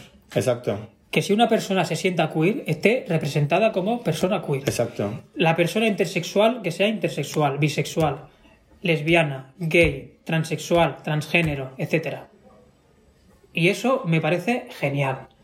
Pero que también tenemos que entender que de cara a la sociedad pueda eso ser un poco como, "Uh, hostia, cuántos nombres. Claro. Es que sí, es lioso hasta dentro Oye, del propio colectivo, que lo ¿cómo no acabarán fuera? entendiendo. Ojalá y espero que sí y, y debería ser así. Pero hay muchas cosas de Pero que contar son- todavía, claro. hay muchas cosas que explicar. son muchas cosas que explicar de golpe que necesitan un proceso. Mira, había un, un- uno de mis referentes en el mundo del, del espectáculo y de la copla, que era el Titi, Maravilla el Titi. que era el famoso eh, intérprete de la canción Libérate, Que da portada al libro de Valeria, Exacto. aprovechamos y metemos la cuña porque está Exacto, que será maravilloso. a punto de salir. Ayer hablé con, con dos bigotes y me dijo, estamos a punto ya. Y desde aquí le, manda- le mandamos un besazo a Valeria y, y tengo que decir que me hace mucha ilusión porque en el libro uno de los, de los personajes que ella nombra y habla es Antonio Amaya, que es mi padrino artístico. Que yo lo conocí en el 2012, antes de irme a Benidorm, y él me apadrinó artísticamente cuando estaba en una residencia de ancianos en Siches.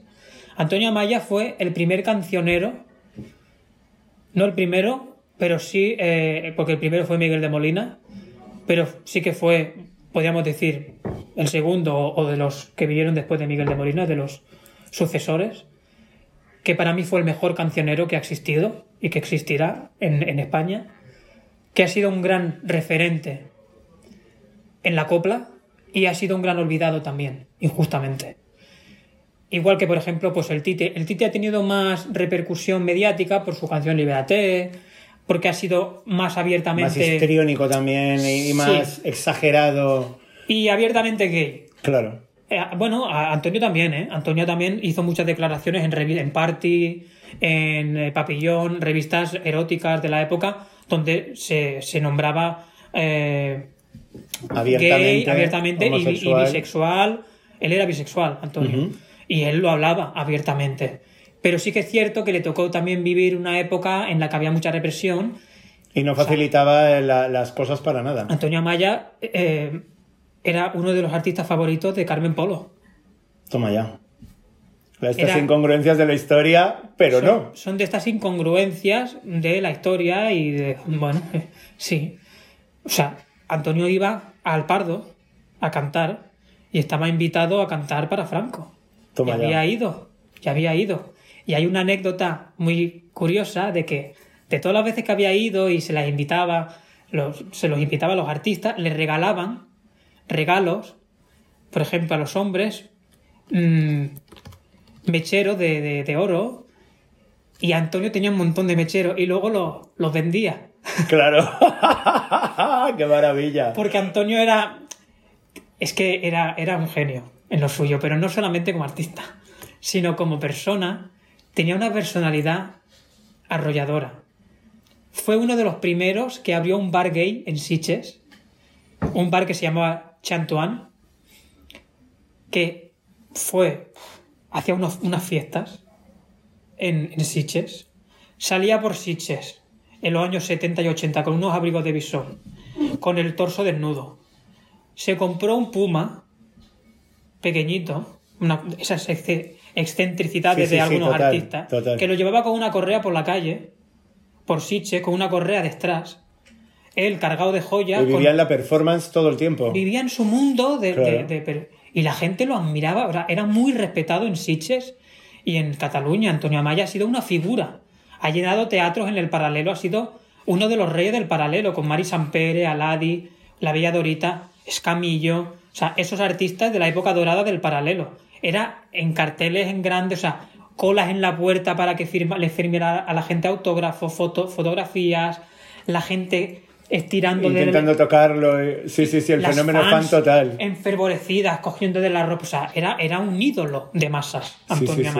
En España, ha estado en extranjero, en América, en, Sud- en Sudamérica, en Argentina. O sea, es decirte, un artista muy reconocido. ¿Qué pasa? Que llega un punto en que ya las televisiones no te llaman, los, pe- los periódicos ya no te sacan, las revistas ya no te hacen entrevistas y caes en el olvido. Pero La ¿tú no, crees que caes, tú no crees que ca- caes en el olvido porque la nueva generación no te entiende como un referente o porque no eres capaz de conectar con la nueva generación? No, no estoy buscando un culpable. Mm, y porque estoy buscando, se mira mucho la vida privada.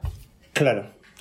Cuando tú hablas abiertamente en esas épocas de que eres homosexual o bisexual, te posicionas hablando de drogas o de alcohol o de ciertos temas, ya te vetan en muchos sitios. Te vetan en Acaba de venir a la cabeza Lola Flores con el método.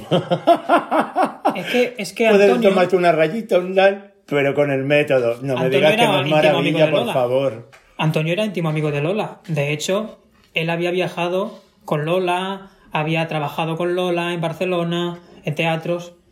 Hay una entrevista que se ha hecho como un, un gag Sí. y que ha corrido por redes y tal de una famosa frase de Lola a un entrevistado que es Antonia Maya, que dice, Lola, ¿tú qué eres? Eh, ¿Mariquita o homosexual? No sé si lo has visto. Lo he visto, lo he visto, pero cuéntalo. Y Antonio le contesta, yo soy un enamorado de la belleza. Y se queda tan ancho porque él soltaba estas cosas y se quedaba tan ancho. Ahí te lo dejo. Ahí te lo dejo, ni te digo ni que sí ni que... Ni Se confirmo ni jugaba desmiento. mucho con la, con, la, con la ambigüedad, pero no porque se avergonzaran, no, porque ya jugaban mucho con esa ambigüedad y esa picardía. Eran personajes que hablaban de las cosas como, te lo digo pero no te lo digo, te lo suelto Claro, como una Te broma. jugueteo y cada uno que lo entienda como quiera, pero así no se ofende nadie. Pero eso así de artistas, o sea, muchos artistas han jugado con ese doble sentido. Y Antonio pues te la dejaba así caer y, y, le- y- y Lola, como era tan así, con la gracia suya, le dice, "Mm, Antonio, ¿tú que eres homosexual o, o mariquita? Y, la otra- y el Antonio dice, hostia, qué fuerte eres, ¿no, Lola? Yo soy un enamorado de la belleza. Y se queda tan pancho. Claro, ahí lo dejo. Cada Ahí uno lo que se lo lleve por donde Y quiera. la gente no sabía que y era Antonio Amaya. y súper inclusivo, además, ojo. Porque Oye. no está, no está definiéndose un de enamorado de la belleza. La belleza la puede tener cualquiera. Un Claro. hombre una mujer, cualquiera. Claro. Entonces, eh, esto nos está diciendo. Es, para mí, perder una frase, una contestación ma- maravillosa. Claro. yo ya me la, me la he tomado para mí, porque me parece maravillosa la frase de, de la respuesta. O sea, no me sale de, los cojones decirte lo, Claro. lo que soy, pero te lo estoy diciendo de otra manera, de como a mi y, co- y a mi controlarte y rollo. ahí lo dejo. Y ahí te lo dejo. Y cada uno que piense lo que quiera. Claro. No, no, no, eso es ¿Entiendes? muy O sea, me guay. parece maravilloso esta- ese tipo de contestaciones de la época. Y el Titi decía siempre, yo soy maricón. Esto de gay, parece que estemos en un escaparate, que ahora tenemos to- todos los nombres. No, no, no. Maricón, de toda la vida hemos sido maricones, mariquita. Lo decía el mismo Titi de sí mismo, o la Esmeralda de Sevilla. Claro, Esmeralda Decía, maravillosa. Somos maricones, somos mariquitas. Gay es una cosa de, de, de los, de los ingleses, de, como decían, ¿sabes? No es nuestro. Claro. Aquí en España, gay. ¿Qué gay? Gay es en inglés. Claro. Aquí somos maricones. En inglés. En inglés. Y esto era así, esto era, era ellos mismos. O sea, Claro. no se puede tomar esa palabra como una ofensa siempre que se diga con respeto. Claro. Ahora, si viene uno con mala folla a decírtelo, pues no. Obviamente no. Obviamente si- no. Si no, no pasa nada, son palabras nuestras. Oye, ¿por qué tenemos que avergonzarnos de nuestras palabras? Yo es que reivindico totalmente nuestras palabras Claro. y, y lo reivindicaré siempre. Y mira que durante muchos años eran como palabras tabú, incluso para la gente, ¿no? Cuando se te acercaba en plan de, "Eres- eres gay. Parece como que lo Sí. suavizaba un poco, ¿no? Como que no sonaba tan, eres maricón, pero es que es así. Y al final, Y son, y son palabras coloquiales, ¿eh? Son, son palabras que no, no están mal dichas si... No hay palabras mal dichas sino mal entendidas. claro. Tú puedes decir lo que quieras. mm, por ejemplo, en Andalucía se dice muchas muchas cosas y hasta insultos que dicho se dice con gracia caen bien. Y te lo comes. Oye, hijo puta. Claro. Y- y se lo dicen a- puta, ven aquí, claro. Oye, qué hijo de la gran puta eres. ¿Tú no Y- crees que, que gran parte de esto viene de, de grandes artistas y, y volvemos al transformismo, como puede ser Paco España, Sí. que hacían risa de ese propio insulto? Sí. Y que- y se que la ridiculizaban gente- a ellos mismos. Claro, y que como que te lo estoy poniendo como tan en bandeja que a lo mejor el público tampoco termina de... Mira, eh, Que no sea como una responsabilidad nuestra Exacto. por haberlo frivolizado. Paco España salía al escenario y decía, bienvenido al Palacio de las Mariquitas. Esto es como la Catedral de las Mariquitas. Claro, ya la gente ya que va Ya a nada decir. más ya? empezar ya, exacto. ¿Qué ya le va a decir? la boca Maricón todas. le va a decir uno del público, pero si ya ellos mismos se están llamando maricones. Es una forma de decir, tú no me lo vas a decir, me lo digo yo a mí mismo. Y me presento así ya desde el principio. Que esto es una aquí estoy yo, ¿eh? Claro. O sea, salgo al escenario y yo ya me estoy diciendo lo que tú sé que me vas a decir. Y luego los chistes de mariquitas, por ejemplo, que ahí sí que también ridiculizas esa parte porque yo muchas veces lo pienso y digo, Pero es que es maravilloso eso. A mí me... a mí me parece que es una fantasía, pero quiero ponerme como en la mente de cómo se percibía desde el heteropatriarcado que podías tener en primera fila sentado en su mesa. Se reía la Hace- gente mucho. La gente se ríe y dices, estás haciendo chistes de mariquitas, no puede haber una parte que, que se lo tome como el ridículo de verdad, porque lo puede haber. Mm, Yo creo De que, la no. mariquita es muy, ay, muy, muy pluma y muy loca. Y Yo muy... creo que no, yo creo que la gente sabía ver que eran gente con sentido del humor, que sabían reírse de... Es que yo creo que es muy importante en el, en el humor, en el mundo de la comicidad, saberse reír de uno mismo. Pero es que eso lo han hecho lo- lo- los homosexuales y los no homosexuales.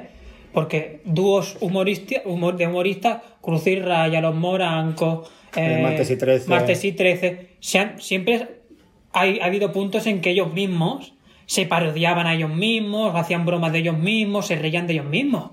Es que es- el humor es humor. Mm. O sea, no se puede, mm, por ejemplo, juzgar a la Veneno o a, o a Carmen, por ejemplo, volviendo al tema de los referentes que a veces están polémicos, que digan una broma o, o sean ordinarias en televisión, no se las puede juzgar por eso, porque ellas hacían un personaje cómico. Y más en el caso de Carmen que de la Veneno, porque es que la Veneno era ya así. Claro. La Veneno era así en su casa, por la calle. A salvajá. No tan, no tan eh, llevado al extremo. Pero bueno, ella era.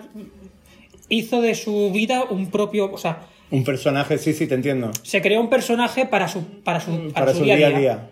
Exacto, para su día a día. Como una coraza, yo creo. Hmm. Una coraza que la. De vengo hacía- arrolladora y ya no te acercas, porque ya vengo como un torbellino. Exactamente. Porque claro, si yo salgo ya y digo no sé qué, no sé, ya la gente dice, hostia, Ojo con esta. cuidado que esta viene fuerte. Pero Carmen sí que era más tranquila, porque yo he visto entrevistas que era súper Es que Carmen correcta, súper educada.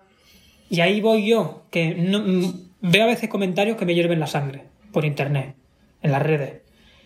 Es que es una vergüenza que se hable de iconos del colectivo o de referentes del colectivo, personas que nos ridiculizaban al colectivo o que dejaban en mal lugar a las transes. Pero vamos a ver. En mal Yo lugar digo- la estás dejando tú con este comentario, eso para empezar. Yo digo una cosa. Cualquier persona heterosexual que salga por televisión Está dejando en ridículo al colectivo heterosexual o representa al colectivo representa entero. a alguien o se representa a sí mismo. Claro. ¿Por qué una persona transexual que salga en televisión tiene que representar al colectivo? ¿Pero por qué? ¿Que no somos seres individuales? Sí, parece como que hay una obligación ahí implícita de ya que tú has podido llegar hasta ahí, Tienes que. aprovecha y habla bien en voz de todas, a pero es que tampoco. No, es que ellas no hablaban en voz de nadie. Hablaban en voz de sí mismas. Hablaban de lo que les había tocado vivir, de sus anécdotas, de sus experiencias y de su personaje. Y eran libres. O sea, no estaban pensando, a ver qué voy a decir ahora que no ofenda a fulanita de tal o, o- o que no ofenda a- al o que incluya a este tipo de... Claro, es que eso no, es que no existía eso. claro. Hoy en día sí existe esa percepción, porque si una mujer transexual sale en televisión, la propia mujer ya sabe lo que puede o no puede decir. Y la responsabilidad existe- que conlleva el estar ahí porque, porque parece que está todo el mundo con el, teniéndola en el punto de mira. Y sabe en qué contexto está, lo que puede nombrar, cómo hay que dirigirse, cómo hay que mm, llamar. ¿Qué imagen, ¿Qué imagen quieres dar? Exactamente, pero en esa época no existía eso. No, porque yo creo que incluso la propia televisión ni siquiera era consciente de la imagen que va? se quería ¿Qué dar. va? ¿Qué va? Tampoco se puede culpabilizar a los programas, por en este caso, por ejemplo, Crónicas Marciana o, o Forza Barça, etcétera, o el Mississippi, no se puede culpabilizar a esos programas porque esos no obligaban tampoco a nadie. No ponen una No te pistola decían tienes que hacer esto y que comportarte de esta manera. No, daban libertad. a que tú te comportaras como tú quisieras. Claro, y esa era la tú fantasía consciente de de lo que tú estás haciendo para ti misma. Exacto. Exactamente. Entonces, tanto Carmen como la Veneno salían a la televisión y ellas, pues, sabían lo que vendía, lo que tenían que decir, lo que tenían que expresar, lo que... y ya está. Y no pasa nada. Y Carmen, en el caso de Carmen, era un personaje que ella sabía diferenciar muy bien. Cuando estaba en televisión o cuando estaba en la calle o en su casa. Eran personas diferentes. Una era Carmen de Mairena. Yo creo que habían tres, Tres. Car- tres Cármenes de Mairena. La Carmen de Mairena, artista. La Carmen de Mairena, personaje. Actriz. En el sentido de. Eh, ah, Como formato televisivo. Exacto. Y Como la producto Carmen de, tele- de televisión. como producto de televisión. Y luego la tercera, la Carmen humana. Y además las tres eran muy diferentes. Y en el libro lo explico muy bien porque explico mi punto de vista después de haber vivido estos 15 años con ella en la intimidad y en la cercanía, cómo yo iba descubriendo las diferencias entre esas tres partes y que ella siempre era muy inteligente y sabía en qué momento sacaba una o sacaba otra. ¿eh? Que a veces ha tratado a Carmen como tonta, que la sacaban en la tele y la ridiculizaban, o la exponían sometida a cierto. Mm, Vamos a ver. Carmen no, no, no. Si una persona dice que Carmen era ridiculizada y que la explotaban y que se rían de ella, están diciendo, en cierta parte, que Carmen era poco inteligente. Indirectamente están diciendo que Carmen no, no tenía muchas luces, que era tonta Y que no decidía por sí misma. y que no decidía por sí misma, que decidían por ella. Y eso no es cierto. Carmen sabía a dónde iba, a lo que se enfrentaba y a lo que se jugaba. Sabía que si iba a Crónicas Marcianas era hacer reír a la gente. Era hacer un personaje de entretenimiento. de exacto. entretenimiento para la gente. Y que ella era muy consciente de eso. Claro. Y que se le iban a hacer bromas, se le iban a preguntar cosas fuertes, picantes. Que tenía que estar contestona y que tenía que y estar que ella tenía que divertida y bandear. y Todos estos sketches que los hacía con, con Cárdenas y todo eso, todo eso estaba pactado, estaba hablado, estaba preparado. Claro. No era, eh, venga, hoy no vamos a reír de Carmen, no. Ya. Aquí e- era un gag cómico. Entonces, claro, eso también hay que entenderlo. Que tampoco no se puede crucificar a ciertas televisiones o ciertos personajes porque eh, dieran una imagen. Es que, claro, es que esto es- cada uno tiene su percepción. Es que yo, ya- ahí era lo que, lo que hablábamos antes, que creo que falta la exposición pública de la persona y no del personaje. Me refiero, no, no como exposición pública para mal, sino que se conozca la naturalidad del, del personaje y que se sepa diferenciar en qué momento está actuando y en qué momento no lo está haciendo. Yo creo que muchas veces Exacto. a través de los medios nos quedamos con el personaje solamente y pensamos La gente se queda con el personaje. y con lo que pensamos, exacto, pero que me pasó, por ejemplo, con Mista, hablando de, de Veneno, el, el momento en el que sale una milésima de segundo, y desde aquí lo quiero mencionar porque dije, qué poco ha salido para el pedazo de portadón que hizo, que, que decía, la Veneno jamás en la vida hubiera estado haciéndose una sesión de fotos diciendo, conocida mundial, no sé qué, no sé cuántos, la más grande de no sé qué. No estaba así cuando estabas haciendo una sesión de fotos, o sea, es como que muchas veces piensas que están en todo momento actuando y que están en todo momento dentro del personaje. No, no. Y yo creo que sería agotador, sinceramente, y inviable en cualquiera de los casos. Es verdad que hay cierto que hay, eh, que es cierto que hay veces que los personajes a veces se comen a la persona, ¿eh? Que hay artistas que el personaje artístico de ellos ya se comen a la persona. Yo creo que eso no es bueno. Porque yo creo que uno tiene que saber diferenciar. Y creo que a veces se cae, se puede caer en, en el- en la prepotencia. Sí, quizás porque captas una atención cuando estás en el personaje que en tu vida diaria no lo tienes. eh, Entonces al final optas por ser el personaje todo el rato para Siempre. que te presten atención. y es, un, es una forma de llamar la atención y de vivir en tu mundo. Eh, y, vivir en la fantasía y... Intocable, ¿no? Ya. Como yo soy fulanito de tal y aquí estoy yo. Claro. Que esto está... se ve. También es, ya, ya, ya, y también es otro temita controvertido en cualquiera Es un de tema los controvertido. casos. Pero en este caso Carmen no era así. Carmen siempre fue una persona muy humilde. Carmen nunca fue de nada.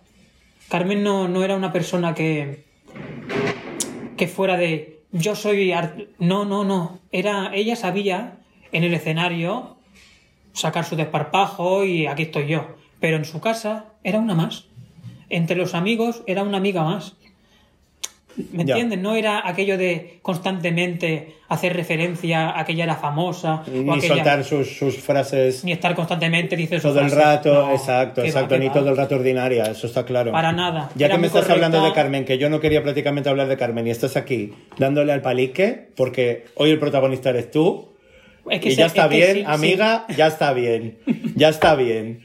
Cuando Tienes razón. publiques el libro que estás preparando, Tienes razón, tienes ya razón. haremos el, el homenaje que queremos hacer en Drake Burning a Carmen de Mairena y lo grabaremos Es contigo. veces, Pero Rubén- hoy tú eres el prota y de lo último que quiero hablar de Carmen de Mairena es de el change.org que ya está cerca de las 25.000 firmas que me parece una barbaridad Una maravilla.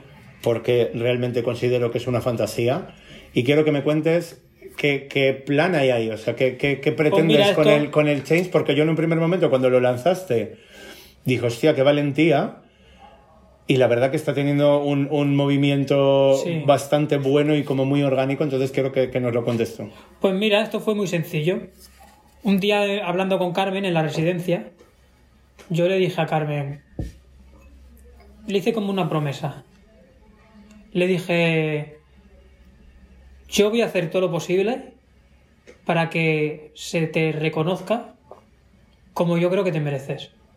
Y como yo y mucha gente creemos que te mereces. Carmen ya estaba ya muy mayor y y yo, pues todo lo que le, comentaba de las ideas que tenía y tal, ella le estaba encantada, ¿no? Pero sí que es verdad que ya era una persona que ya no, no mostraba esa, ese entusiasmo como antes, ¿no? Porque ya es una, se veía una persona que ya... Yo creo que ella pensaba que ya en la vida ya lo había hecho todo. Tenía el sentimiento de que yo ya en la vida ya lo he hecho todo. Como que no tenía ninguna ambición, No tenía ambiciones. para ella misma. No, no tenía ambiciones.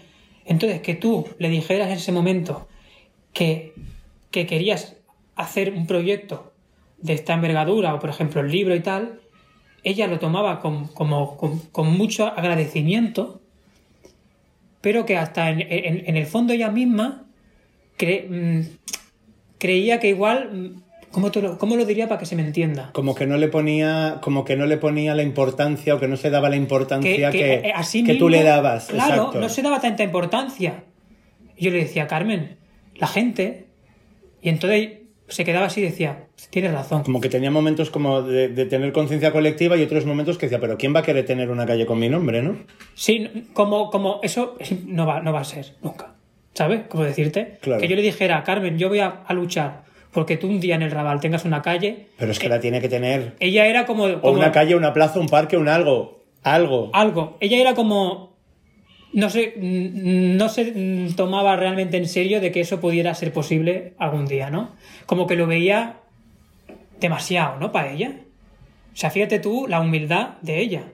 O sea, no, no se veía con categoría suficiente igual como para tener Pues una para calle, aspirar a eso. como para aspirar a, o- a llegar a eso. Claro. Ella, ella era consciente de que, era, de que había sido una gran artista, de que había sido un personaje muy famoso, pero igual como para tener una calle. Pues te voy a decir una Pero cosa. ¿sabes por qué? ¿Sabes por qué? Porque ella no era consciente de todo el movimiento que ella representaba. Entonces, por ser un personaje, un artista más o menos querida, que es muy querida, o un personaje televisivo, ella no creía que igual fuera suficiente como para tener una calle. Pero claro, si ahí le añades toda la importancia activista que ella, sin querer ser activista, hizo y luchó, ahí ya le añades un Toda una carga más de un detrás 50%. que tiene motivos más que suficientes. Lo que te quería decir es que lo mismo pasó con la plaza de Pedro Cerolo en Madrid, Claro. que era la antigua plaza Vázquez de Mella, Sí. Sí. que encima era algo político, algún cargo político, algo así, o, o como un cargo militar, que estamos en la misma, era como en plan de nena. Esto no. Ahora, ahora en este momento toca esto. Y lo mismo pasó con la Plaza Pedro Cerolo y al final se cambió el nombre de la plaza y una de la plaza de Chocas, Plaza Pedro Cerolo. Exactamente. Y era una situación muy similar. Por eso yo digo que yo lo veo todo muy Mira, viable. Carmen, Carmen se merece esa calle por muchos motivos. Pero aparte de por el, de lo que estamos hablando, que es de haber sido un referente en la lucha de las mujeres transexuales y todo el de todo un colectivo, también porque en su barrio, en este, en el barrio del Raval, que además me siento, tengo como una especie como de emoción porque estamos en el número, ¿puedo decirlo? Sí, sí, claro. Estamos en el número, estamos en el Raval, en el número 2 de, De la calle San Ramón. De la calle San Ramón. Y yo he pasado en el número 6 de la calle San Ramón muchas tardes. Claro.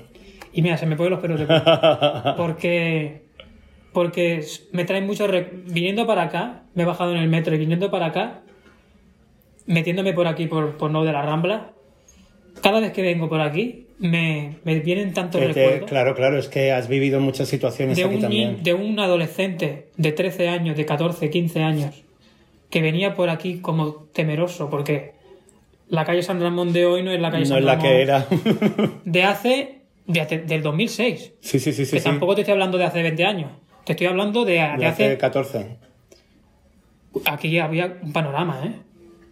Cuidado, que aquí de fuera, de la gente que era del barrio, ya estaba acostumbrada. Pero si tú venías de fuera, daba respeto. Daba respeto porque sabías, sabías que, que aquí a veces, pues en este barrio, pues habían robos, Claro. habían situaciones Pero es un barrio con peligrosas. solera en el que ocurren cosas. Porque es un barrio que ha tenido una historia, pues bueno, pues que ha habido de todo. A mí el. Raval me encanta, porque a mí el Raval me parece que es un barrio que tiene, que es auténtico, que tiene autenticidad. Y pasarán los años y, y- y cambiarán los edificios, cambiarán los, se, se tirarán abajo, los harán nuevos. Pero yo no creo que, que esa esencia y Se esa pierda. magia se pierda nunca. Se pierda. Porque lo tiene la gente, lo tienen los vecinos. Ya, Sí, es la vida que tenemos aquí de barrio. Es que al final es así. es que el Raval es así. Y esa esencia un poco del barrio chino de la época todavía queda un poco. Quedan los últimos coletazos. Yo viví los últimos coletazos de ese barrio chino, como a Carmen le gustaba llamar, cariñosamente. Y cuando venía por aquí por no de la Rambla hoy y pasaba por delante de comercios que ya no existen, como por ejemplo yo me acuerdo de ir con Carmen a una zapatería que donde ella compraba los zapatos, que ya está cerrada. Otra que ahora es un supermercado de pakistaníes. Otra que ya eh, también está cerrada. Me crea como una especie como de nostalgia y tristeza y, y melancolía que, hostia, a veces me, me trae tantos recuerdos esto. Y lo estoy hablando y se me Sí, yo me acuerdo cuando te dije calle San Ramón me dijiste, ¿cómo? Sí, sí, es que no sabía que tenías aquí esto. sí, claro. Entonces yo no sabía dónde vivía. Entonces cuando me lo dijiste me quedé. Vamos a estar grabando esto en el número 2 cuando yo he estado tantas, tantas noches y tardes en el número 6 Claro.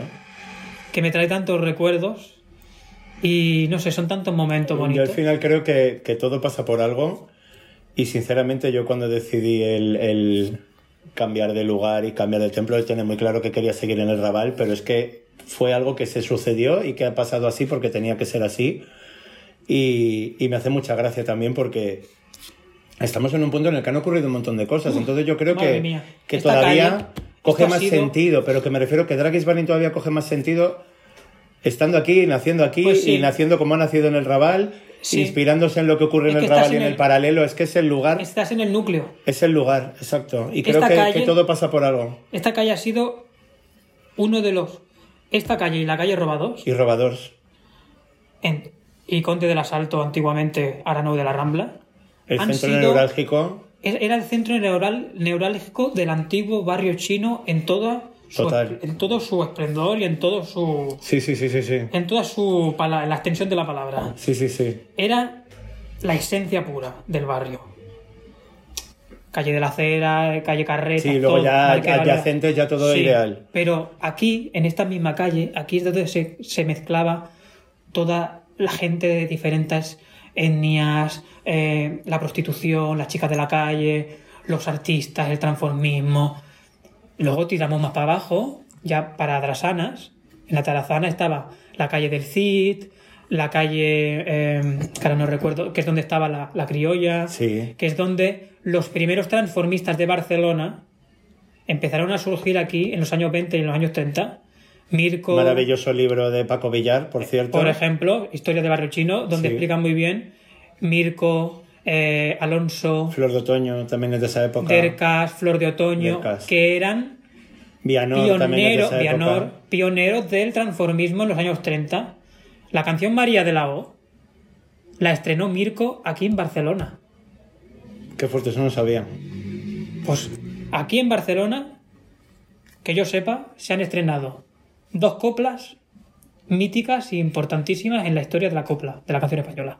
Una es María de la O, que la estrenó Mirko en los años 30 en esos cabarets de la calle del Cid, en la Criolla, Ujú. Bulichán, Calza Cristal, etc. Y otra era Ojos Verdes, que nació en el Café Oriente del Hotel Oriente de la Rambla. En el café estaba Rafael de León con Miguel de Molina. Y Rafael de León le explicó a Miguel de Molina que estaba Escribiendo una canción. escribiendo Ojos Verdes. Qué maravilla. Y estaba también Lorca. Y Lorca le dijo a Rafael de León, tú te has inspirado en tu canción, en, mi, en, el, roman- en, en el romancero mío de Verde, Verde que te quiero verde. Sí, sí. Y eh, fue como un, un- es poco esa broma, ¿no? Y Miguel de Molina, que estaba presente, le dijo a Rafael de León, yo acabo de presenciar el nacimiento en presencia aquí de Ojos, de, ojos Verdes, Verdes. espero que me la cedas a mí para que la estrene yo. ¡Ay, qué maravilla! Y luego creo que, eh, si no me acuerdo mal, que la estrenó primero Concha Piqué, con, una, con guitarra, la guitarra española, pero luego la versión que más fuerza cogió y más éxito tuvo fue la de Miguel de Molina ya con orquesta, que Miguel de Molina y Ojos Verdes van de la mano, igual que la es bien un- pagada Es un clasicazo, exacto. con Miguel de Molina. Claro. Fíjate tú que dos coplas de las más importantes nacieron aquí en Barcelona. Es que... ey, De- de hecho, de- de- de el mi Raval favorita, es mucho ¿eh? Raval. El Raval es mucho Raval. De mis favoritas, y todo en este perímetro, Sí, sí, en el sí. Raval y en la Rambla. Sí. Dos coplas de las más importantes. Esto es historia, ¿eh? es que aquí en Barcelona tenemos historia de la copla y del flamenco. No debemos olvidar que son nuestras raíces. Que no son nuestras raíces, que el flamenco, la rumba catalana, ha nacido aquí también Aquí en también, eh, Barcelona. sí, sí, sí, sí. Que Carmen Amaya, que ha sido la mejor bailadora para mí del mundo, nació en Cataluña, era catalana. Carmen Amaya, cuidado. Gitana por excelencia, bailadora que no se puede aguantar, catalana.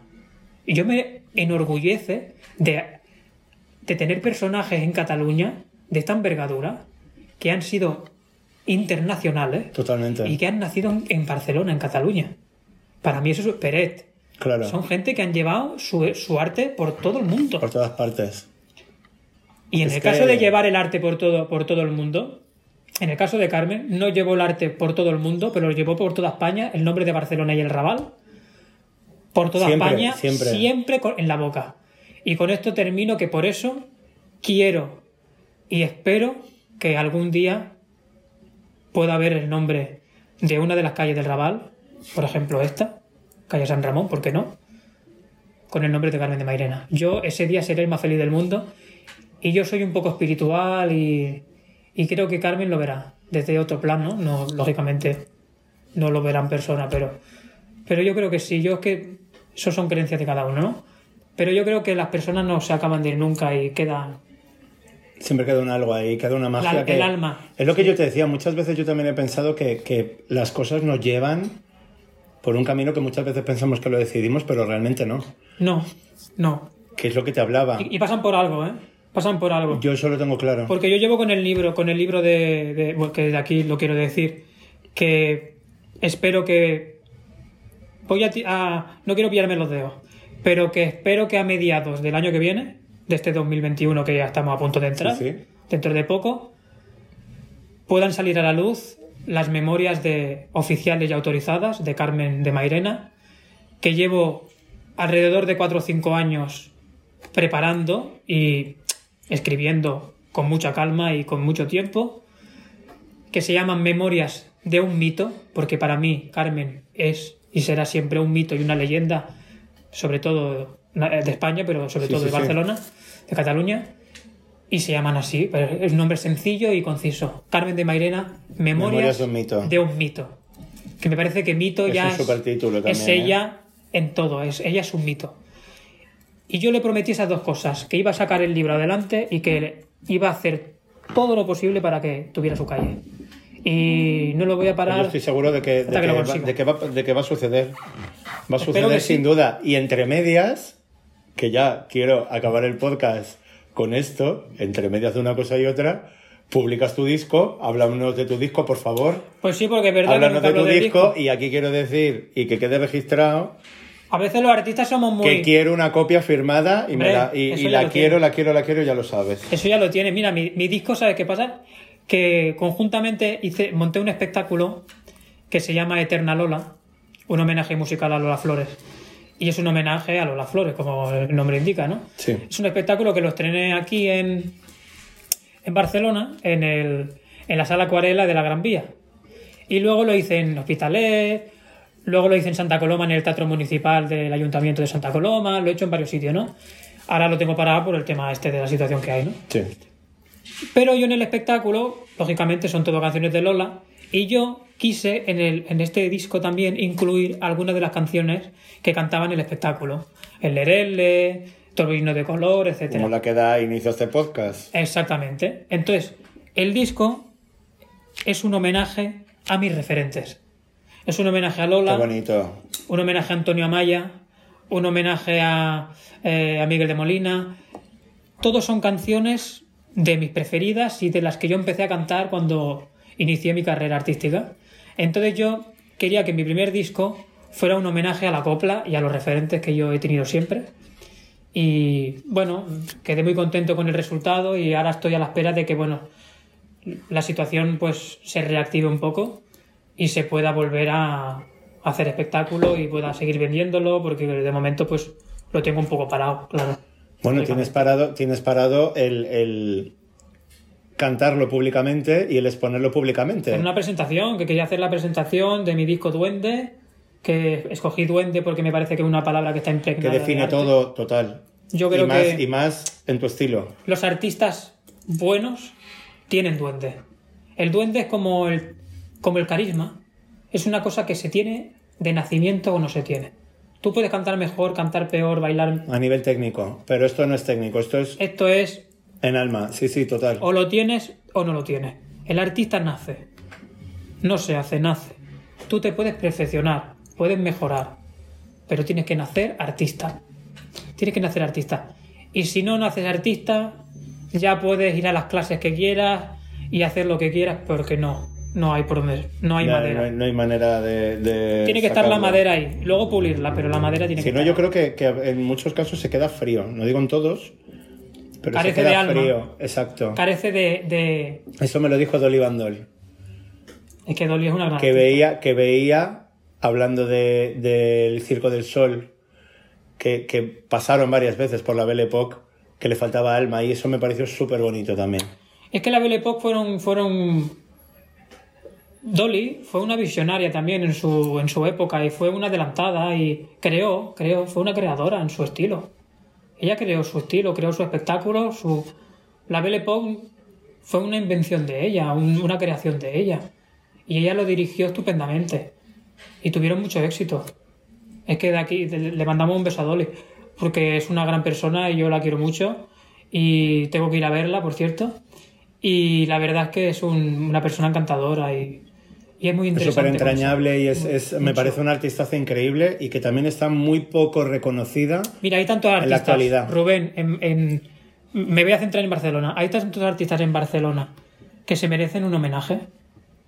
Mira, quiero nombrar a mi amiga Violeta, Violeta la burra, por favor. que veo aquí tu disco, aquí que lo tienes aquí en, expuesto.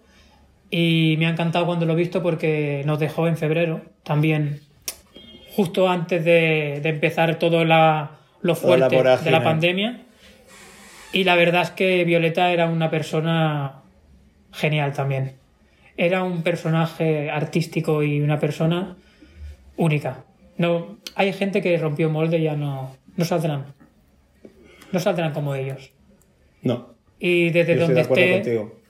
yo quiero mandarles desde mi podcast, este que me están haciendo, un beso a todas esas personas que les llegue al cielo, tanto a Violeta, que se me quedó esa espinita de, de no despedirme directamente. Ella sabía que yo la quería mucho. Yo iba mucho a su casa a verla. El último espectáculo que hizo Violeta fue conmigo, que la contraté yo para mi espectáculo Barcelona, en el Tinta Roja en el Poblasec. Yo eso lo tengo ya como una satisfacción de por vida. Que el último show, después de mucho tiempo que estaba retirada de los escenarios, lo hiciera conmigo y fuera el último, un año antes de fallecer, para mí ya, eso me lo llevo para siempre conmigo como un orgullo. Pero yo había hablado con ella días antes de, fa- de ella fallecer como una conversación más.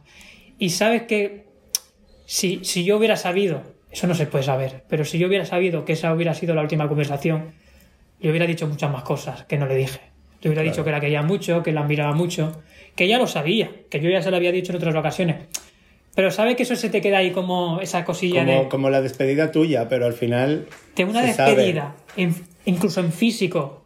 Bueno, realmente le hiciste una despedida de los escenarios que tampoco está nada mal, ¿eh? Ojo, No, no, que no sí. le quites valor a eso, Pero a nivel amigo, que no te tienes que quedar con. A nivel amigo me quedé con la cosa de, de- Pero yo sé que ya lo sabe, ya se fue con sabiéndolo y, y me escucho. Es que yo soy muy así, yo creo que son como ángeles de la guarda. Que yo, yo tengo mis, mis ángeles de la guarda, sí. Tengo a mi abuela, que falleció.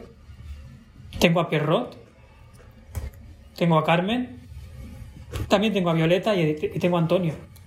Y son mis ángeles de la guarda porque yo lo siento conmigo muchas veces. Cuando tengo un apuro, a veces, o una cosa que estoy preocupado por algo, yo que sé, de salud. Dices que me diría. No, y le, y le digo, y que, le, que siento que. le sí, digo, sí, sí. le digo, oye, en mi, en mi mundo, ¿no? O sea, en mi casa, en mi soledad, le digo, echarme una mano. Que yo sé que estáis conmigo y me ayudáis. Yo, yo, yo, yo sé que me echan una mano, porque es que siempre que les pido ayuda me la, me la... Puede decir que es casualidad o lo que quiera. No, no, no, no, pero yo no lo creo. Pero yo como que siento que ellos me echan una mano, no sé. Pues desde aquí, que además me parece un cierre maravilloso para este podcast, quiero decirte, porque además creo que no lo hemos hablado, que yo llevo preparando desde el año pasado una gran exposición que hable de todo el transformismo y del arte del colectivo LGTB del Raval y del Paralelo y de Barcelona, en el que están incluidas todas las personas que me acabas de decir, parece maravilloso. y que nos vamos a encargar, yo por lo menos personalmente, de traerlas al tiempo presente y que se las tenga de manera consciente como un referente. Es que es muy importante, es muy importante homenajear a todos ellos.